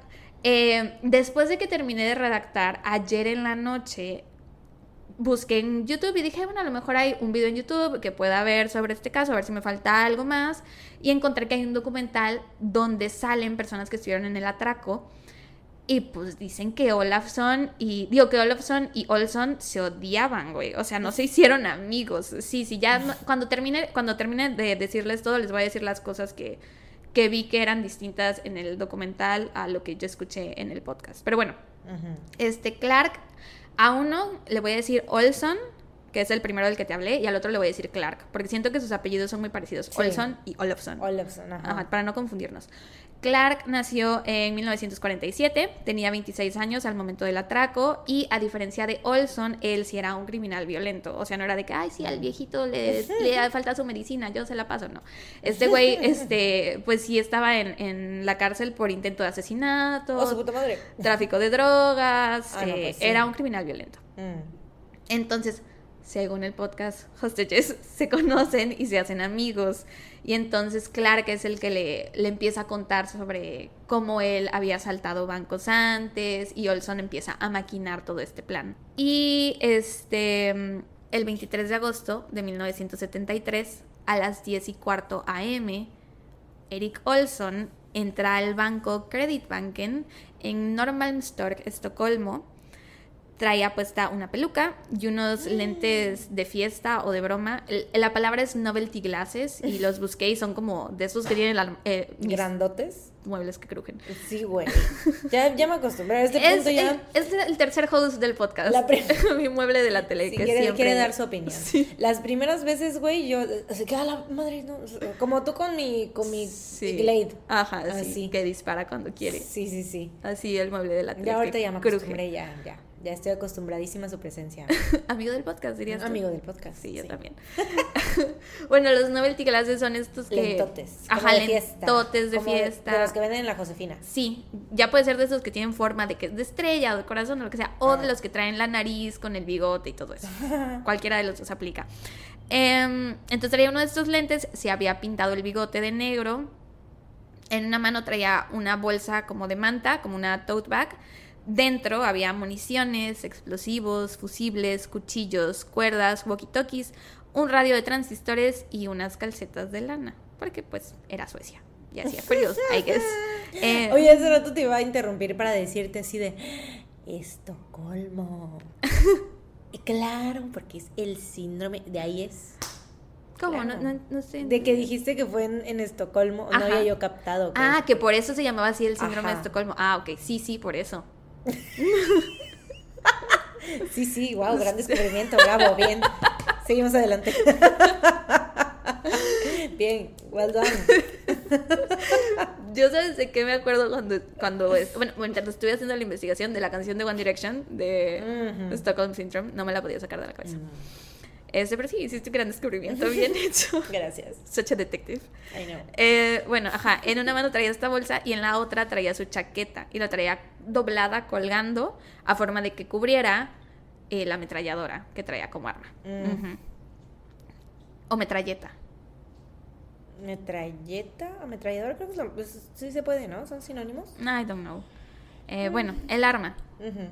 Eh, entonces entra al lobby, da un par de pasos, saca su arma y dispara varias rondas al aire, mientras ríe y dice con un acento gringo, The party's just begun. O sea, la fiesta acaba de comenzar. Este que estoy esperando es el, el, el agresivo. No, no, no, Olson. A él fue el que le dieron permiso de salir. A Mm. Clark no. Mm. Se supone, según el, el documental que vi ayer en la noche, ya después de que haya terminado yo toda mi investigación, este Clark estaba como aislado. Mm, Lo dejaban salir muy poquito. O sea, supongo que porque era un criminal peligroso, mm. eh, lo tenían aislado. Eh, bueno, entonces empieza a disparar y dice The party's just begun. La gente del banco obviamente se asusta. Todos empiezan a gritar, a correr, se tiran al piso. Las cajeras se esconden tras sus escritorios. Y mientras todos intentan salir del campo de visión de Olson, él saca la radio de transistores de la bolsa y pone música. Eh, y le sube un chingo el volumen, pone música rock y estaba súper, súper fuerte y las paredes del banco todas estaban vibrando. Y entonces eh, empieza a moverse al ritmo de la música y camina hacia donde estaba un contador y saca la cuerda de su bolsa y se la da y le dice así de, ¿sabes qué? Tú vas a ser mi cómplice, este, amárrame a estas tres mujeres. Y señala a tres empleadas del banco. Christine Enmark, de 23 años, Elizabeth Olgren, de 21 años, y Virgita, de 31. No tengo bien, o sea, el apellido de Virgita no lo tengo porque este, eh, casi no hay información de este caso en internet. A lo mejor estará en sueco, no sé. Mm. Este, pero toda esta de verdad casi toda la información la saqué del podcast y pues tenía yo que parar el oído para ver más o menos cómo se escribían sus nombres. Entonces Virgita, no sé cuál es su apellido. Eh, pero bueno, Christine y Elizabeth eran solteras y apenas iban a comenzar su carrera universitaria, mientras que Virgita ya estaba casada, con dos hijos y tenía muchos años de haberse graduado de la Facultad de Psicología. Eh, para este punto ya alguien había activado la alarma silenciosa del banco y la policía ya estaba en camino. Ahora, el edificio donde se encontraba el banco era muy grande, era de cinco pisos, aunque solo los dos primeros eran del banco. Eh, arriba había oficinas, no sé de qué, y en el lobby del banco, al fondo, había una escalera de madera que te llevaba al segundo piso, y esta escalera estaba un poco escondida, no la veías apenas entrabas al, al lobby. Y Olson no la había visto él creía para ese punto que ya tenía todo, o sea que todo le estaba saliendo bien porque ya tenía la entrada cubierta, ya tenía sus rehenes, nada más faltaba que llegara la policía para hacerle sus demandas y que le cumplieran todo lo que él quería, ¿no? Mm. El sargento Morgan Reulander era un policía que andaba de civil ese día y había escuchado por la radio la alarma silenciosa del banco y pues estaba muy cerca de ahí, entonces decidió ir a ver qué pasaba. Aunque él creía que la habían activado por accidente, pero dijo, bueno, pues si las moscas, voy a ir a ver qué pasa. Claro que al llegar al banco pues se lleva la gran sorpresa de que pues no había sido un accidente, porque lo primero que ve al entrar es a Olson apuntándole con Mm. su metralleta, ¿no? O metralladora. Eh, y ah, bueno, ve a Olson y aparte ve a los empleados y a los clientes que estaban ahí escondidos y también logra ver a las tres mujeres amarradas. Eh, Rolander levanta las manos y dice, soy policía. Olson le responde en inglés, le pregunta si es un oficial de alto rango y Rolander le dice que no, pero que puede conseguirle a alguien, o sea, que le puede mandar a un oficial de alto rango. Olson le dice, ok, eh, pues te puedes ir y tráeme al oficial de alto rango. Ok, pues hazlo. Ajá, go, go, go, go. Eh, y entonces Rolander se va y sube a las oficinas que estaban arriba del banco para llamar a sus superiores. Y al subir se da cuenta que ya habían llegado más oficiales, o sea que no había sido él el único en atender este llamado. La segunda planta estaba llena de oficiales. Es un llamado de emergencia, baby. Güey, de todas las canciones de Daddy Yankee, esa no me gusta, güey. Pero déjame que te cuente porque, paréntesis, por cierto, pequeños escuchas. Este, güey, porque yo estaba en la estudiantina, en la prepa. Ujú. Y nuestro maestro de estudiantina nos hizo cantar esa canción como que todos los, nos tocaba los viernes la estudiantina. Bueno, la clase de música, y si estabas en clase de música, estabas en estudiantina. Este, todos los viernes cantábamos la misma canción que era esa, güey. o sea, pero te la sabes completa, entonces. Ay, pues claro. pero no me gusta esa y la de Julieta Venegas de El Presente. Porque mm. esas dos nos las ponía a cantar todo el tiempo y entonces es como de... ¿qué Te quedaste harta ya. Sí, hartísima. Pero bueno, sí es una gran canción. Las dos. El punto es que ajá, ve que hay otros oficiales en la segunda planta y todos eran de bajo rango como él. Eh, habla con ellos rápidamente y les informa que Olson está armado. Bueno, no les dice que Olson, les dice el ladrón o el atacante, lo que sea, está armado y les aconseja que no bajen, que se queden ahí arriba, eh, sobre todo por seguridad de las personas que estaban con él en el lobby, ¿no? Porque, pues, o sea, los podía matar a todos y se sentía acorralado. De todos modos, a pesar de esto, un oficial decide bajar el detective Ingemar Barpfeld baja las escaleras y llega al lobby. En ese momento Olson estaba distraído, estaba eh, concentrado en los rehenes, bueno, en las rehenes. Entonces Ingemar camina muy silenciosamente hasta él. Eh, obviamente Olson está de espaldas, entonces él va caminando muy silenciosamente, listo para acabar con todo esto de una vez por todas. Y justo cuando está como en una distancia en la que le puede disparar, Virgita lo ve, Virgita es una de las tres rehenes, la de 31 años, lo ve y grita, no dispares. Y entonces Olson se voltea de golpe y saca su arma y le dispara al detective y le da justo en la palma de la mano.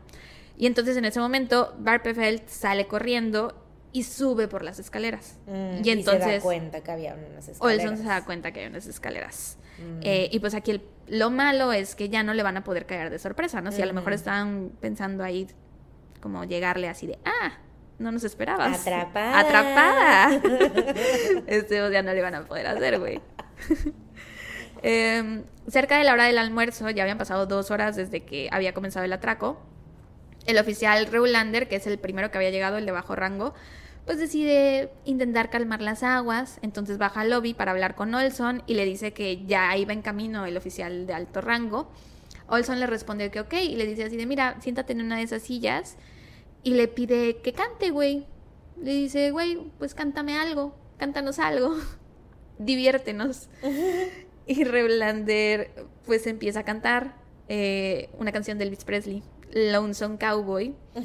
Así, güey. Casual. Sí, él así, mira, no doy conciertos gratis. Yo suelo cobrar por ese va A costar, Ajá, sí. Pero, ok, está bien. mira, no venía preparado para esto. Saca la peluca del Elvis, el disfraz y así de. El micrófono. No venía preparado para nada, pero improvisaré. Si esto es lo que necesitas para perdonarle la vida a todas estas personas, lo haré. lo haré. Em, una vez que termina la, la, la, la, can, la, can, la Iba a decir la calzón. Se trabó, güey. Se trabó la Sara, Se quedó buferiando como él. Tenemos un sticker que a Mariana le da mucha risa. Está todo trabado. Ajá, sí, yo la cal, la cal. Eh, una vez que terminó la canción, Olson le dice que pues que se levante y que agarre a todas las personas que estaban en el banco. ¿Por qué mencionaste el sticker, güey? Ahora va a costar que regreses, ¿verdad? Ahora ya está ahí, güey, está aquí, lo tengo, lo estoy viendo. Come back to me. Ya, ya, ya, ya. Ya. Bueno, Olson le dice, ya que terminó la canción, le dice así de, te puedes levantar, agarra a todas las personas que están aquí y llévatelas, o sea, sácalos a todos, pero déjame a los rehenes. Mm. Y entonces pues ya todos los demás súper aliviados porque fue así de, güey, uff. Entonces sí estuvo chida la, la canción. Una, fue una gran performance, güey. Lo dio todo, lip sync for your life. y el, ¿cómo se llama? El Olson, así de... Shantae you stay. así. Um, ah, bueno, sí, le dice que haga eso. Olson lo saca y eh, regresa al lobby todavía, ¿no? Y Olson le dice, bueno, súbete a la planta de arriba y estate pendiente por si necesitamos otra cosa, ¿no? Al poco tiempo por fin llega el oficial de alto rango. Su nombre era Sven, de apellido, desconocido porque mm. no pude entender cómo se escribía. Eh, pero bueno, él era el, el, jefe del departamento de la policía de Estocolmo y él es quien empieza a negociar con Olson. Olson le dice que quiere 3 millones de kroners, que era la moneda usada en, en Suecia, y le dijo que quería la mitad de esos 3 millones en moneda sueca y la otra mitad en moneda extranjera. Los 3 millones de kroner, por cierto, valen como 700 mil dólares en aquel entonces. Mm. Eh, le dice que también quiere dos pistolas, un auto para huir con el tanque de gasolina lleno, un chaleco antibalas y un casco para él y para sus tres rehenes que lo acompañarían en un viaje desconocido. Mm, Ajá. Bueno, en un viaje a un destino desconocido. mm. Viaje desconocido.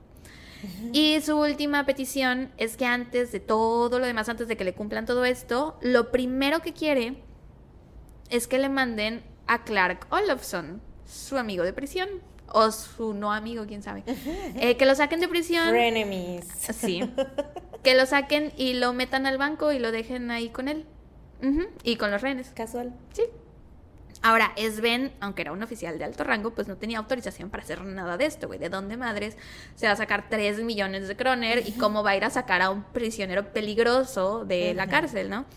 Entonces eh, se comunica con el primer ministro de justicia de Suecia, que se llamaba Leonard Jagger. Eh, y él es el que le consigue todo a Olson, pero le pone una condición, le dice, te voy a dar todo, pero no te puedes llevar a los rehenes contigo. Y aquí es cuando hay un problema, porque pues los rehenes era como la demanda más importante para Olson. Empiezan a negociar y Olson no cedía y entonces Leonard le propone así de, ¿qué tal que dejas ir a las rehenes y a cambio dejamos en libertad a tu amigo Clark Olofsson? ¿Qué? Pero Olson dice que no. Puta que ofertón. Sí, güey. Sí. Al cabo de unas horas, Olson escucha que algo cae de las escaleras y se asoma y ve que es una bolsa llena de dinero. Eran 1.5 millones de kroner, que era ya la mitad de lo que había pedido de dinero. Ujú.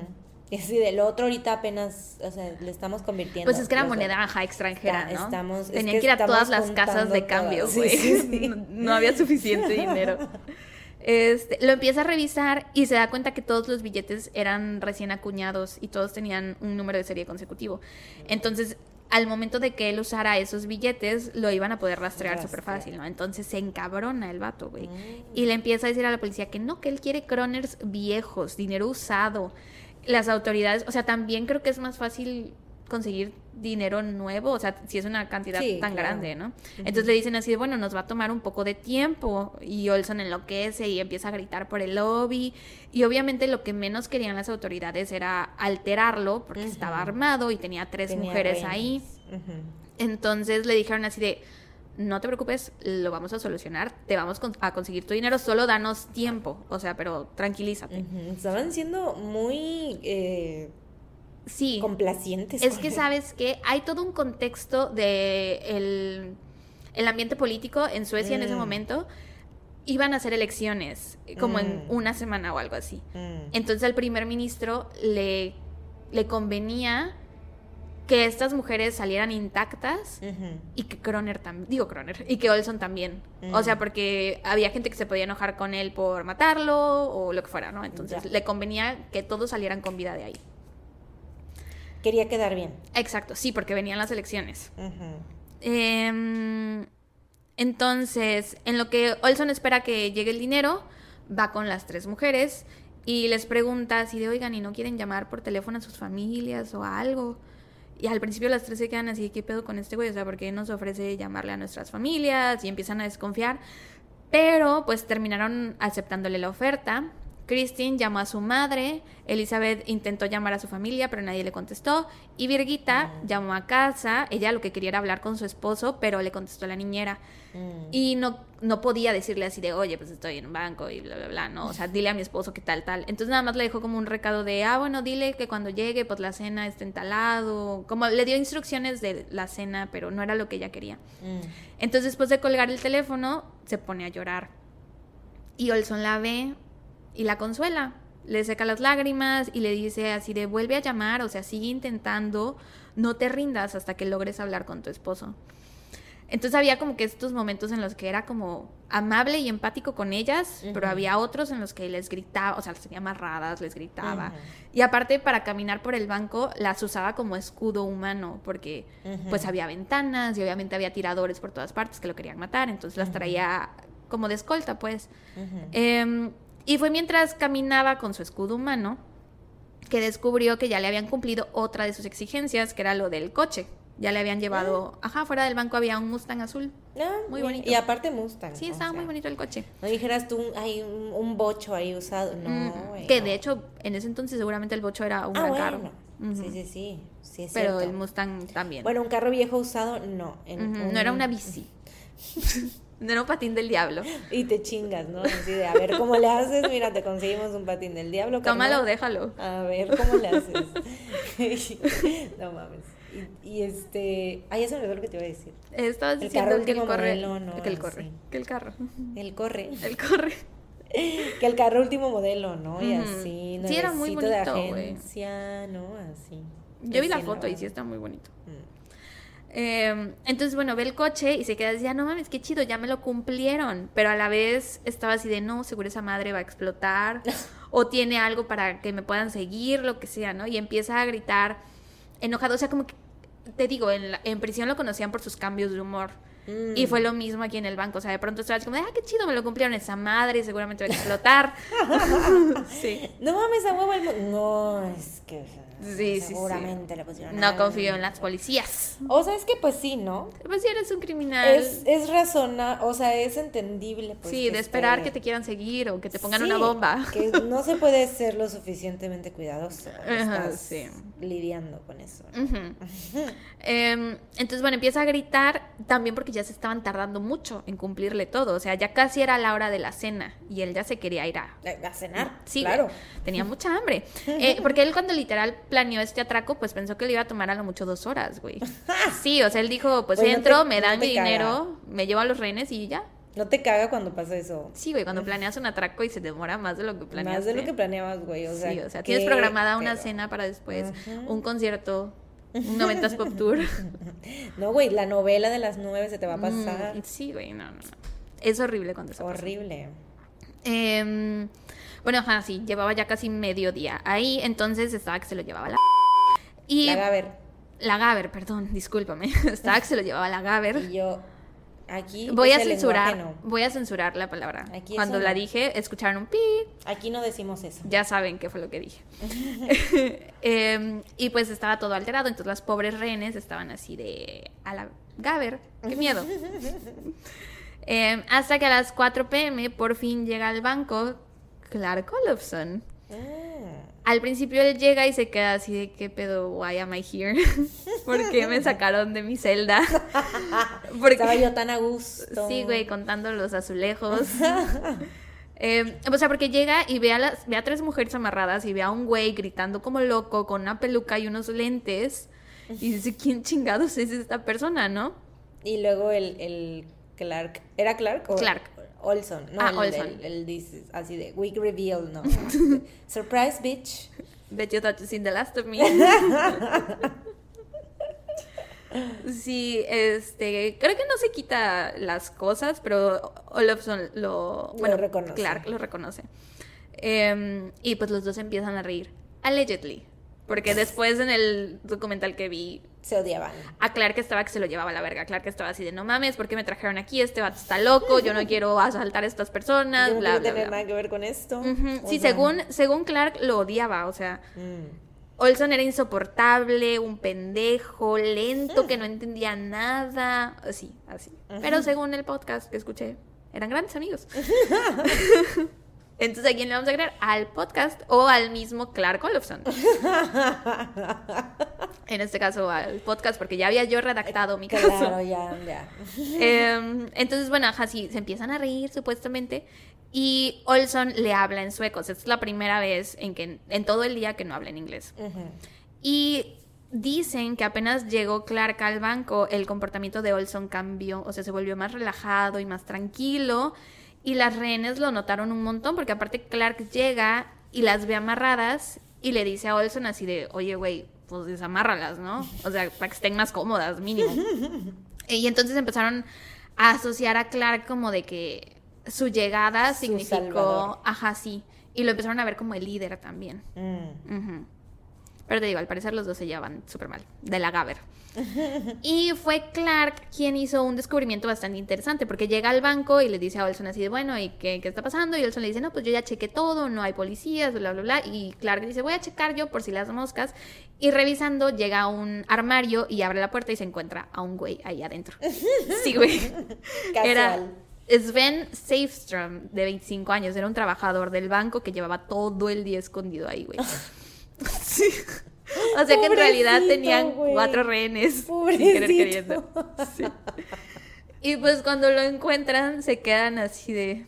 ¿Y ahora qué? Gaber, no queremos otro rehén más, o sea, no tenemos suficientes ojos para cuidar a cuatro rehenes. Mm. Pero no se querían deshacer de él. Entonces, pues le ofrecieron un trago y dijeron así, pues ya que, pues ven a beber con nosotros. Mira, estamos aquí cotorreando. Únete a la fiesta, únete a la fiesta. únete a la fiesta. Únete a la fiesta. Saludos a Alessandra Rosaldo, amiga del podcast. Eh, pero bueno, ajá, sí, Olson y Clark ven que la situación se alarga muchísimo y pues tienen que dormir en alguna parte, en algún lugar donde se sientan seguros y pues se les ocurre que sería una buena idea dormir dentro de una de las bóvedas, porque pues ahí estarían más a salvo. El único problema es que Elizabeth sufría de claustrofobia. Mm.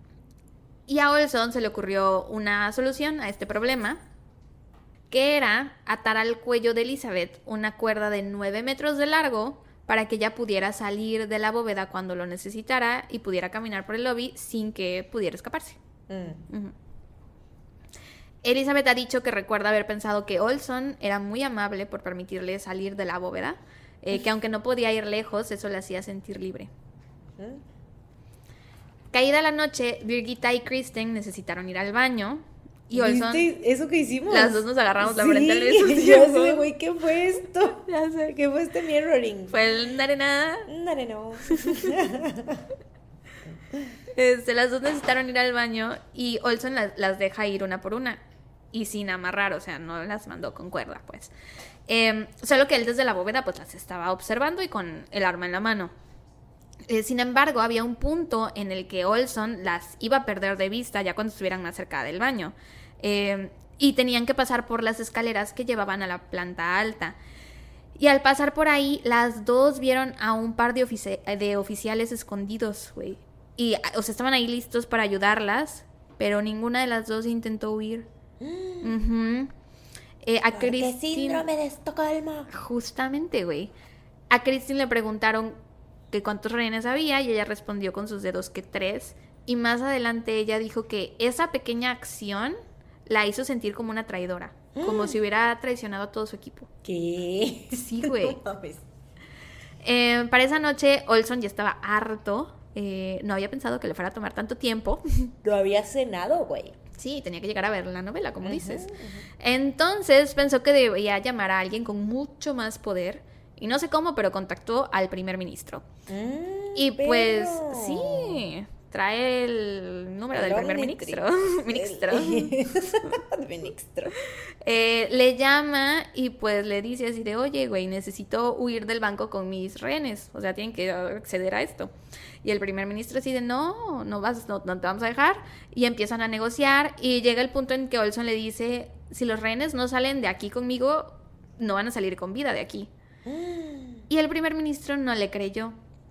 Entonces Olson agarró a Elizabeth por el cuello y, o sea, le pegó el teléfono para que el primer ministro pudiera escuchar cómo estaba ahorcándola, cómo Elizabeth se estaba muriendo ahí.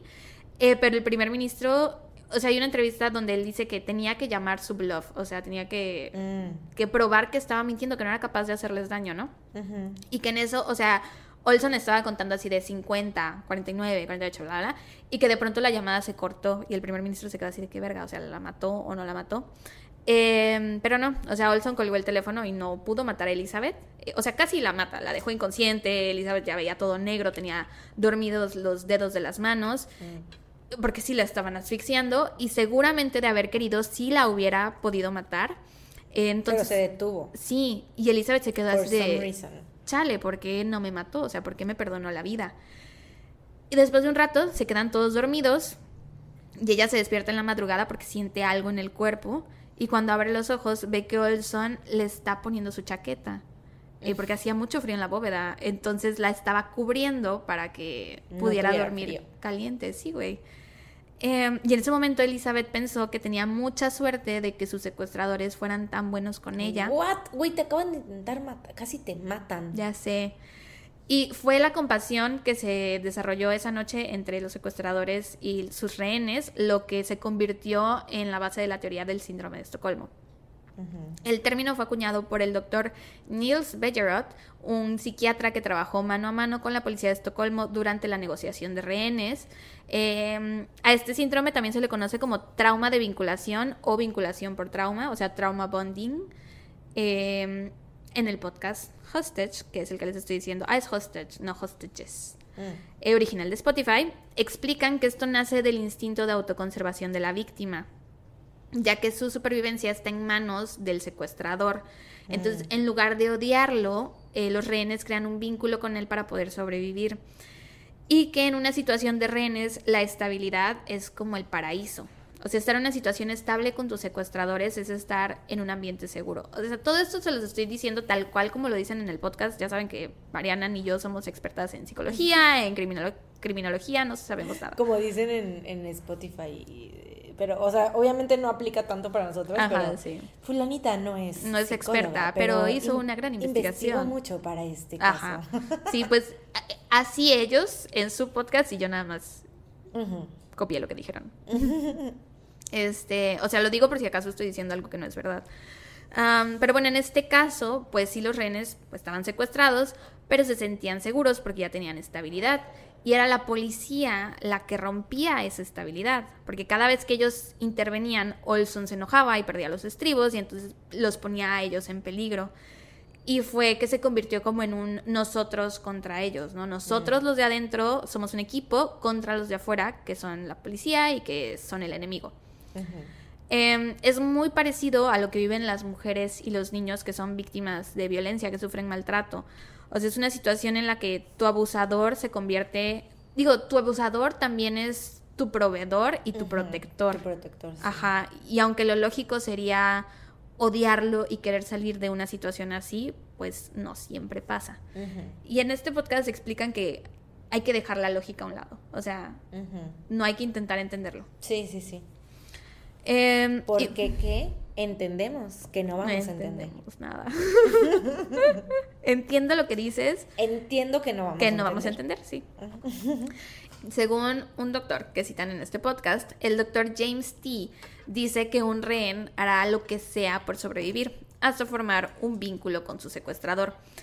Y también explican que por eso en muchos casos de secuestro, eh, los secuestradores no permiten que el rehén hable, por eso le ponen la cinta en la boca o el- la calceta, lo que sea. Eh, bueno, Para lo no amordazan. Convenzan. ¿no? de Ajá, sí, porque lo, todo lo que hagas para humanizarte puede hacer que se cree eh, un vínculo. Y también por eso eh, muchas veces cambian el guardia que cuida a los secuestradores. Es de que tantas horas lo cuida fulanito y tal, tantas horas lo cuida... Digo, los secuestrados, perdón. No sé qué dije, creo que lo dije mal. Eh, lo que quise decir fue yo. que... Tú sí, you're doing amazing, sweetie. Este, lo que quise decir fue que por eso los secuestradores se turnan para cuidar al rehén para que también no creen un vínculo, ¿no? O sea, mientras menos tiempo pasen juntos, mientras menos oportunidades haya de que hablen eh, o de que el rehén se humanice, pues menos posible es de que se forme este vínculo. Porque it goes both ways, o sea, también fue por eso que Olson no pudo matar a Elizabeth, porque ya habían formado un vínculo. Y ese vínculo solo se hizo más fuerte durante los siguientes cinco días que duró el atraco. Uy, hasta luego la cena, güey, la novela. Ya, sí, güey. No mames, de las dos horas que él pensó. Oye, pero tal vez en el banco días. había tele, Mm, ¿no? puede ser. Había teléfono. Sí, Tal vez sí, era sí. más la cena. Preocupadísima por la novela. ¿Cuál crees que estuviera viendo? Quiero pensar que había, que había tele. Los años maravillosos. LOL. Days of Our Lives. Days of Our Lives. Con este, ¿cómo se llama? Dr. Ajá, Drake sí, yo, Ramore. yo y Triviana, ¿en cómo se llama? Dr. Drake Ramore. El día 2 del atraco pasó algo muy chistoso. Bueno, a mí me dio mucha risa. Yo creo que también te va a dar risa. Y es que las autoridades no sabían que Olson era Olson. O sea, te digo, se referían a él como el, el atracante, el ladrón, el criminal. Eh, porque pues traía la peluca y el bigote y no sé qué. Entonces estaban quebrándose la cabeza así de quién será este güey. Y estaban segurísimos que era un tal Kai Hansen. un ladrón de bancos que había escapado hace tiempo. Las autoridades, intentando apaciguar a Olson, deciden llevar al hermano de Kai al banco. Porque ellos piensan que es Kai. Eh, pues para que lo calmara e intentar hacerlo ver que estaba haciendo algo muy malo. Y entonces mandan al hermano de Kai al banco, güey. Y Olson se encabrona horrible. Y lo corre y empieza a disparar todo enojado. Porque ¿cómo puede ser que lo estén confundiendo así, güey? Mientras tanto, el verdadero Kai estaba viendo todo esto en televisión, porque claro que todo esto fue súper mediático, ¿no? ¿Y por qué el hermano, o sea, sí llevaron al hermano? Sí, llevaron al hermano ¿Y por qué el hermano no, o sea, por qué él...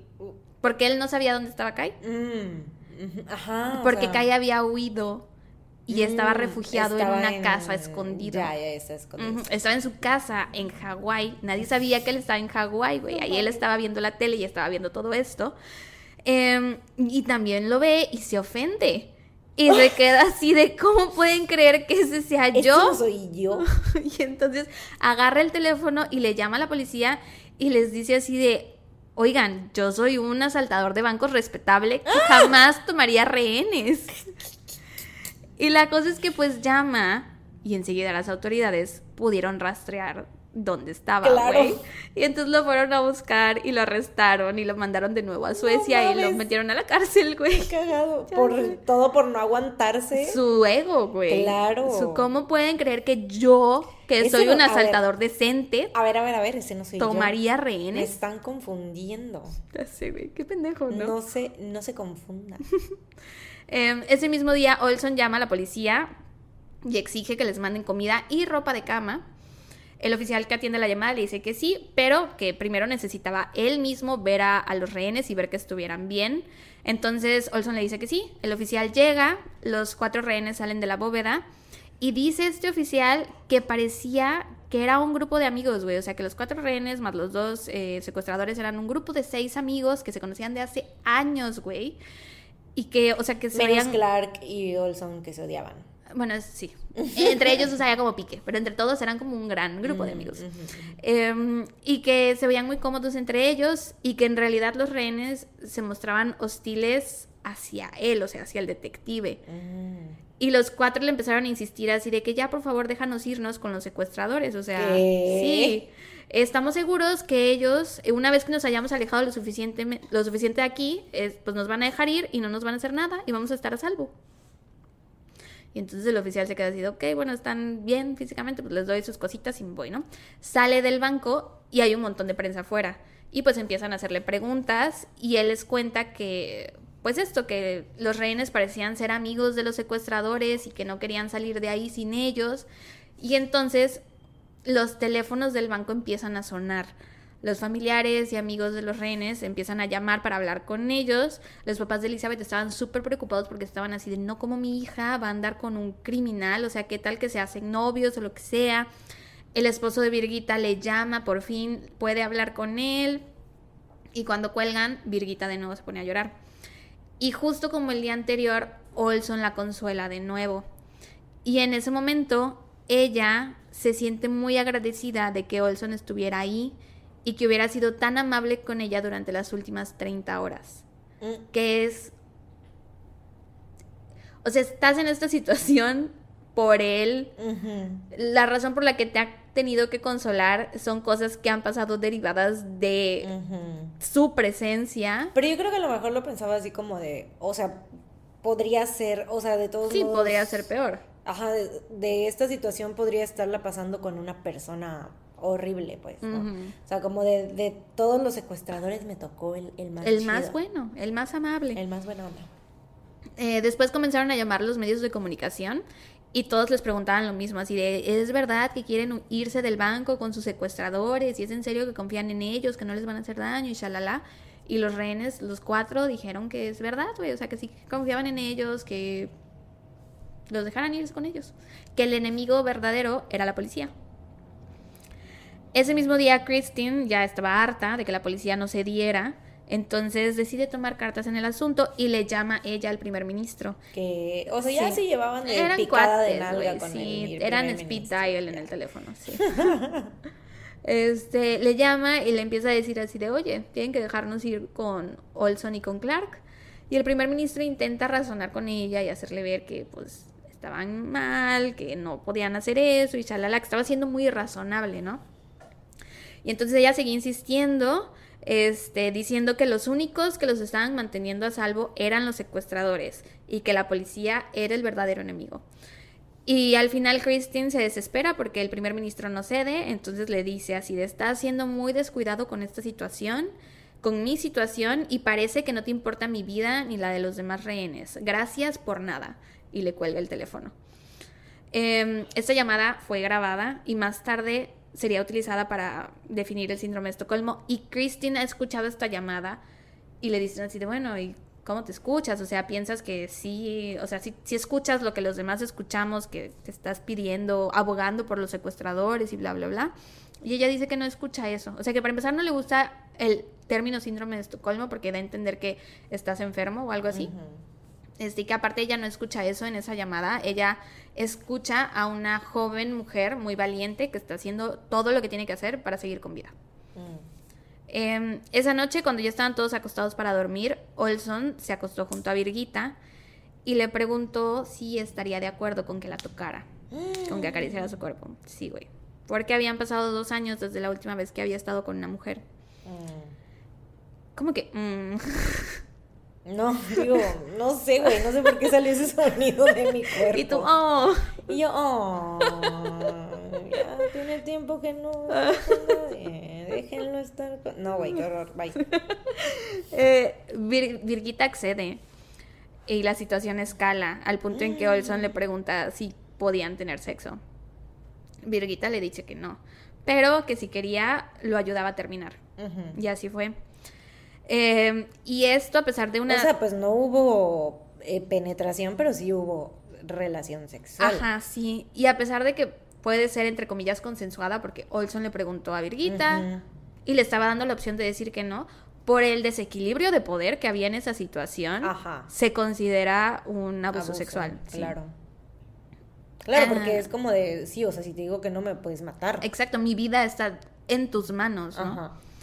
Al día siguiente, ya era sábado 25, y mientras Olson, Clark y los rehenes dormían dentro de la bóveda, un oficial se coló. Por cierto, no es una bóveda como las que vemos en las películas, es una bóveda como muy oldie, no sé, ni, ni siquiera parece bóveda. Mm. Es, si han visto la serie de las chicas del cable, que es cuando están ellas con los teléfonos, bueno, están ellas con los teléfonos y hay como muchos cuadritos arriba y hay muchas sillas, como muchos mostradores, no sé, esa es la bóveda. Les vamos a poner una foto, pero no es como se la imaginan. Este, bueno, estaban dormidos y un oficial se coló a escondidas y muy silenciosamente atraviesa el lobby y llega hasta la bóveda y la cierra por completo desde afuera, dejándolos encerrados. En ese momento, Olson se despierta en chinga y le explota la tacha bien cabrón. Empieza a gritar y a aventar cosas dentro de la bóveda y les empieza a decir a todos así de que o sea, a los que estaban con él ahí adentro, que no, es que ya que nos tienen aquí encerrados, seguramente nos van a aventar gas lacrimógeno y ese es mi mayor miedo, porque el gas lacrimógeno te crea, este, te afecta cerebralmente, te crea daño cerebral permanente y no sé qué. Pero ¿saben qué?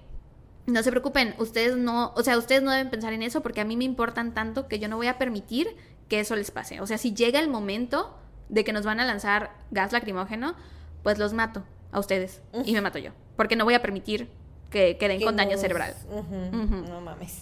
Y al escuchar esto, Sven sintió muchísima gratitud de que Olson se preocupara tanto por él. O sea, qué buena onda que quisiera evitarle daño cerebral, güey.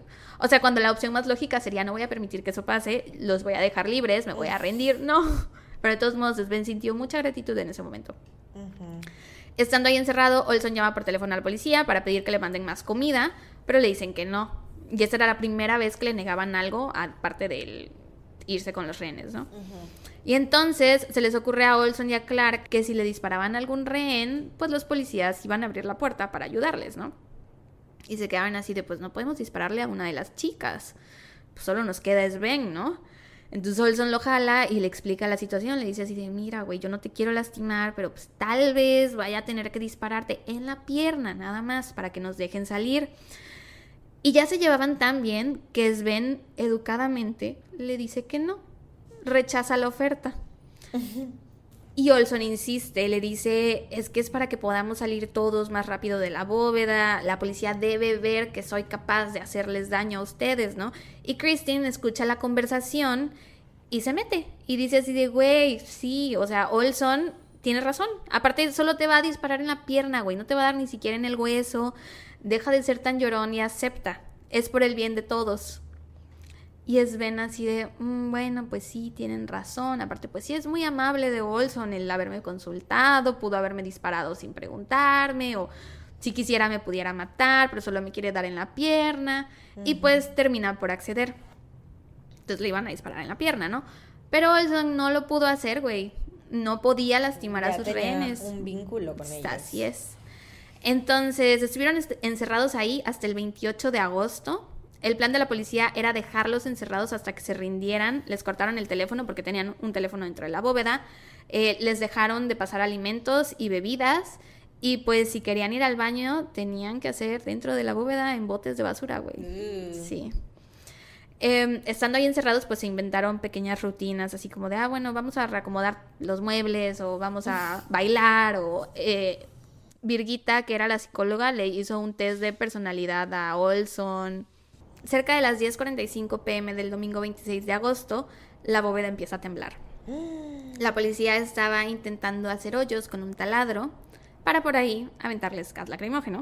Mm. Al ver esto, Olson lanza un, un explosivo al conducto de aire porque, o sea, estaban taladrando por el techo y le dice a los rehenes que abran la boca para ecualizar la presión dentro de sus cabezas para que así la explosión fuera más manejable, ¿no?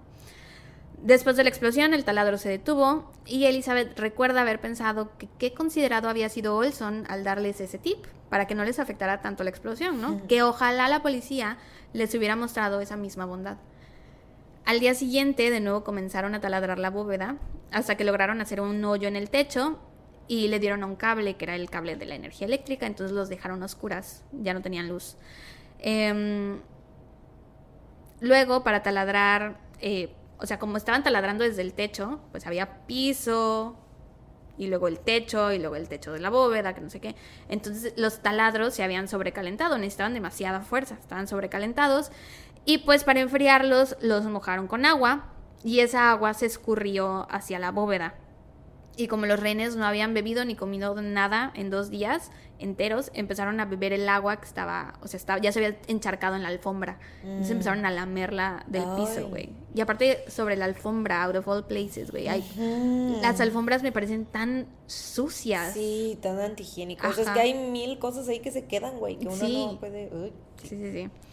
Siguieron taladrando hasta que a Olson se le ocurrió un plan. Agarró las cuerdas y las ató a lo más alto de la bóveda, les hizo un nudo y le dio una cuerda a cada rehén y les dijo que se las pusieran en el cuello. Y le habló a los oficiales, les dijo que si no paraban de taladrar iba a hacer que los rehenes se ahorcaran.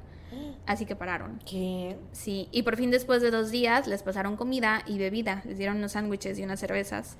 Eh, Olson no permitió que los rehenes se bebieran las cervezas porque sospechaba que les habían echado algo. O sea, porque la cerveza no venía bien cerrada y aparte no tenía tanto gas, no sé. Eh, entonces solo se comieron los sándwiches. Y más adelante las autoridades confirmaron que sí, efectivamente, les habían echado ahí unas gotitas para dormir. Mm. Eh, pero bueno, esa noche, después de, de cenar, por fin los rehenes y los secuestradores tuvieron un poco de paz y pudieron descansar un rato. Hasta que al día siguiente continuaron con los taladros. Y así siguieron hasta el jueves 28 de agosto, cerca de las 9 pm, cuando por fin ya habían hecho agujeros muy grandes en el techo para por ahí lanzarles el gas lacrimógeno. Les lanzaron 15 latas, todas de un jalón. Y los rehenes se estaban asfixiando y vomitaban. Y pues recuerden que había agua en el piso. O sea, y era un buenos centímetros de agua, ¿no? Entonces estaba el, todos estaban parados nadando en el vómito de todos. Eh, y en ese momento por fin Olson se rindió. Abrieron la puerta de la bóveda. Solo le tomó Sí, cinco días.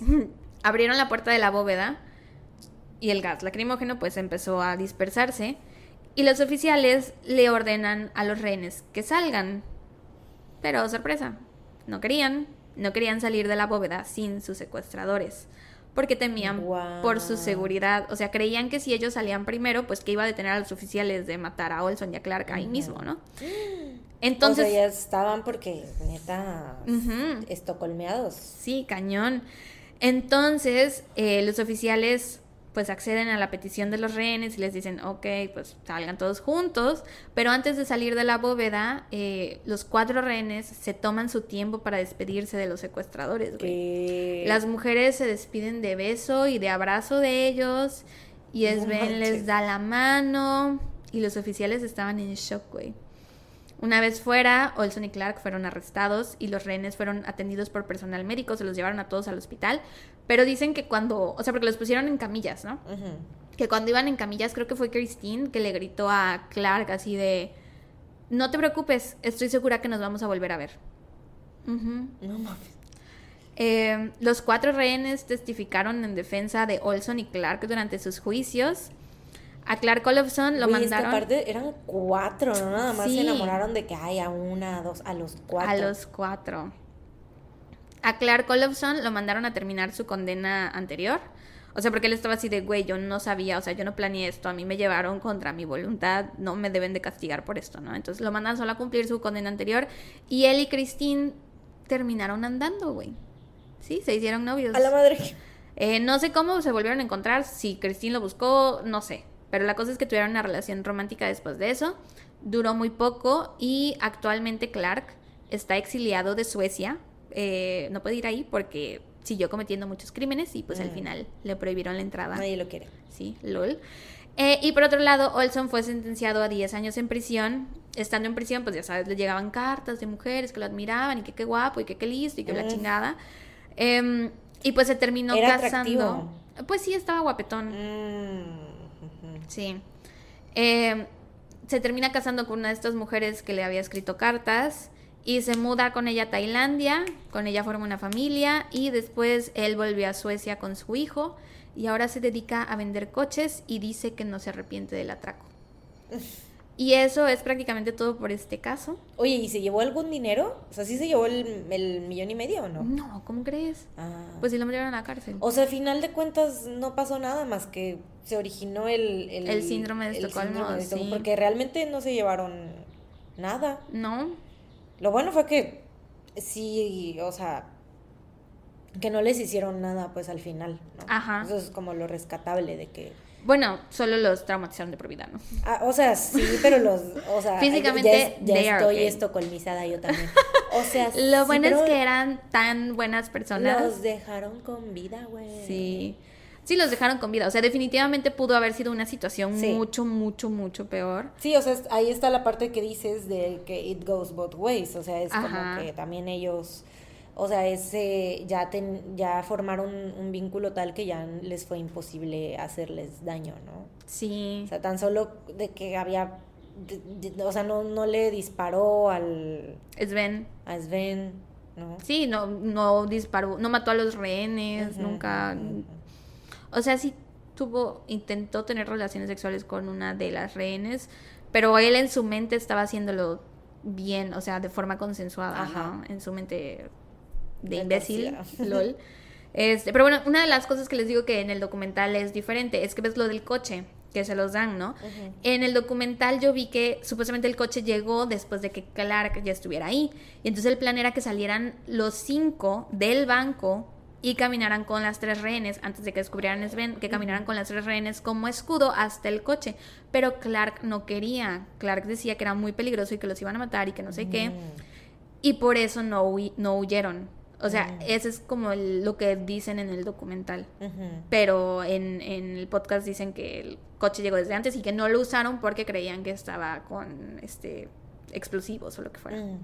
Pero sí, básicamente en el documental Clark eh, habla pésimo de Olson, Christine también, porque Christine sale en el documental y dice que eh, pues bromeaban entre ellos y que Olson nunca entendía sus bromas, que Olson era el último en captar todo, que era medio lelo.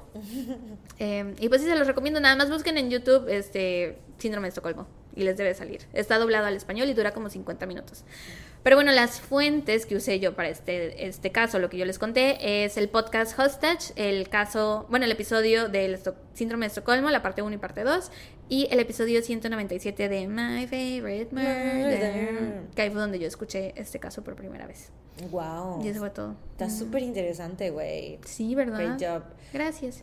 Sí, güey, está muy interesante porque cuántas veces no hemos escuchado el término y no sabemos de dónde. Y aparte, o sea, siento que es como, pues uno, como tú dices, no, no, no, no le encuentras tú la lógica, Ajá, pero no. hay que verlo así, ¿no? O sea, hay que ver que simplemente pues están siendo como víctimas de un pedo ahí bien raro, ¿no? O sea, porque o sea, y esto, y que fuera, te digo, a mí lo que me sorprende es que fueran las cuatro personas, porque desde que empezaste tú a decirme de que eran las tres mujeres y no sé qué, dije yo, bueno, ok, a lo mejor A una. una de ellas, o sea, yo, eso era lo que me estaba imaginando, que enamoró a una de ellas, ¿no?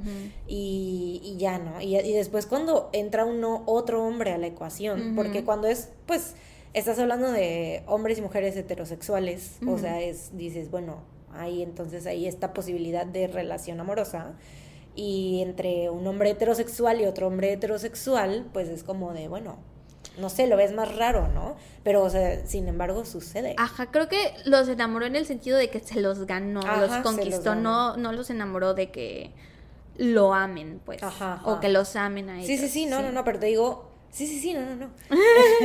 te digo de la, de la cuestión del, del síndrome, ¿no? O sea, de lo que sucede, pues, o sea, esta, este, este in- infatuation, ¿cómo se Ajá, dice, sí, no? sí, justo. Ajá, y que, o sea, uno lo vería como más así de romántico, ¿no? Así que es que se enamoró, eh, ay, bueno, es la, la mujer Se enamoró de su se secuestrador. enamoró del secuestrador, ¿no? En da- en caso de que fueran los dos héteros, ¿no? Entonces se enamoró y ya, pero o sea, en este caso es como de, no, son tres personas y no es de que se enamoraran, sino Ajá, de no que... de que, ay, vamos a ser novios y quiero Ajá, casarme ajá, con él. Es, es mi crush, o sea, no, sino que Es una buena persona. fue un vínculo, Ajá, un sí, vínculo que me protege. afectivo, sí, sí, un vínculo afectivo, sí, no solo y que no se puede, no se puede entender. Ujú, O sí, bueno, no. si tuviéramos un psicólogo aquí, a lo mejor nos ayudaría.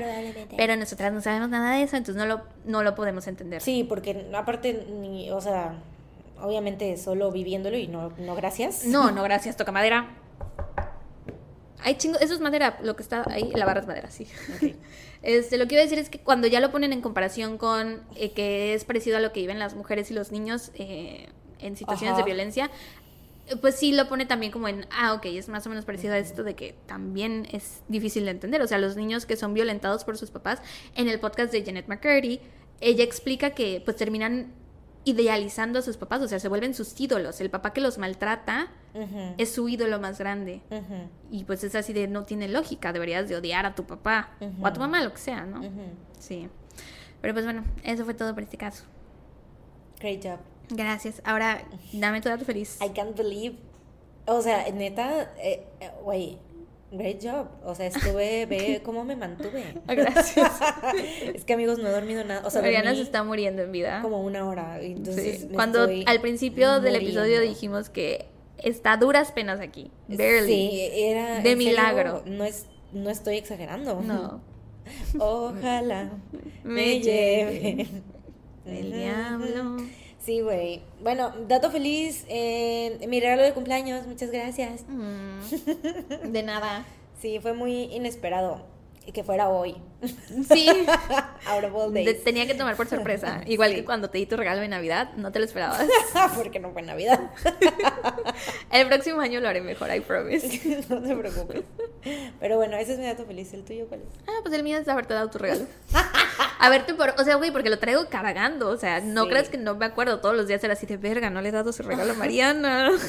Todos los días lo pensaba y ya hoy por fin, porque yo había dicho, bueno, en la semana que voy a ver a Chato, pues Chato eh, vive súper lejos, entonces puedo ir fácilmente a tu casa. Em, pero pues ahorita Chato está internado, entonces no voy a estar yendo en la semana hacia allá y dije, pues ya se lo doy hoy de una vez. A ver qué tal, a ver si le gusta. Pues bueno. Aparte estoy muy orgullosa de los recortitos del John Cookito que le puse. Gracias. De nada. Y pues ya, ya quedó muy largo el episodio. Ah, hay sí, que ya dejarlos- vámonos. Hay que dejarlos ir. Sí. Nos Happy vemos. Pride, by the way. Muchas gracias. Ay, sí, Happy Pride a todos. Sí. Em, nos escuchan la próxima semana con un Si episodio son más Patreons. en Patreon de su podcast favorito. Mientras tanto, cuídense. Y recuerden, no, salgan de, casa. Tun, tun, tun. Dios. Bye.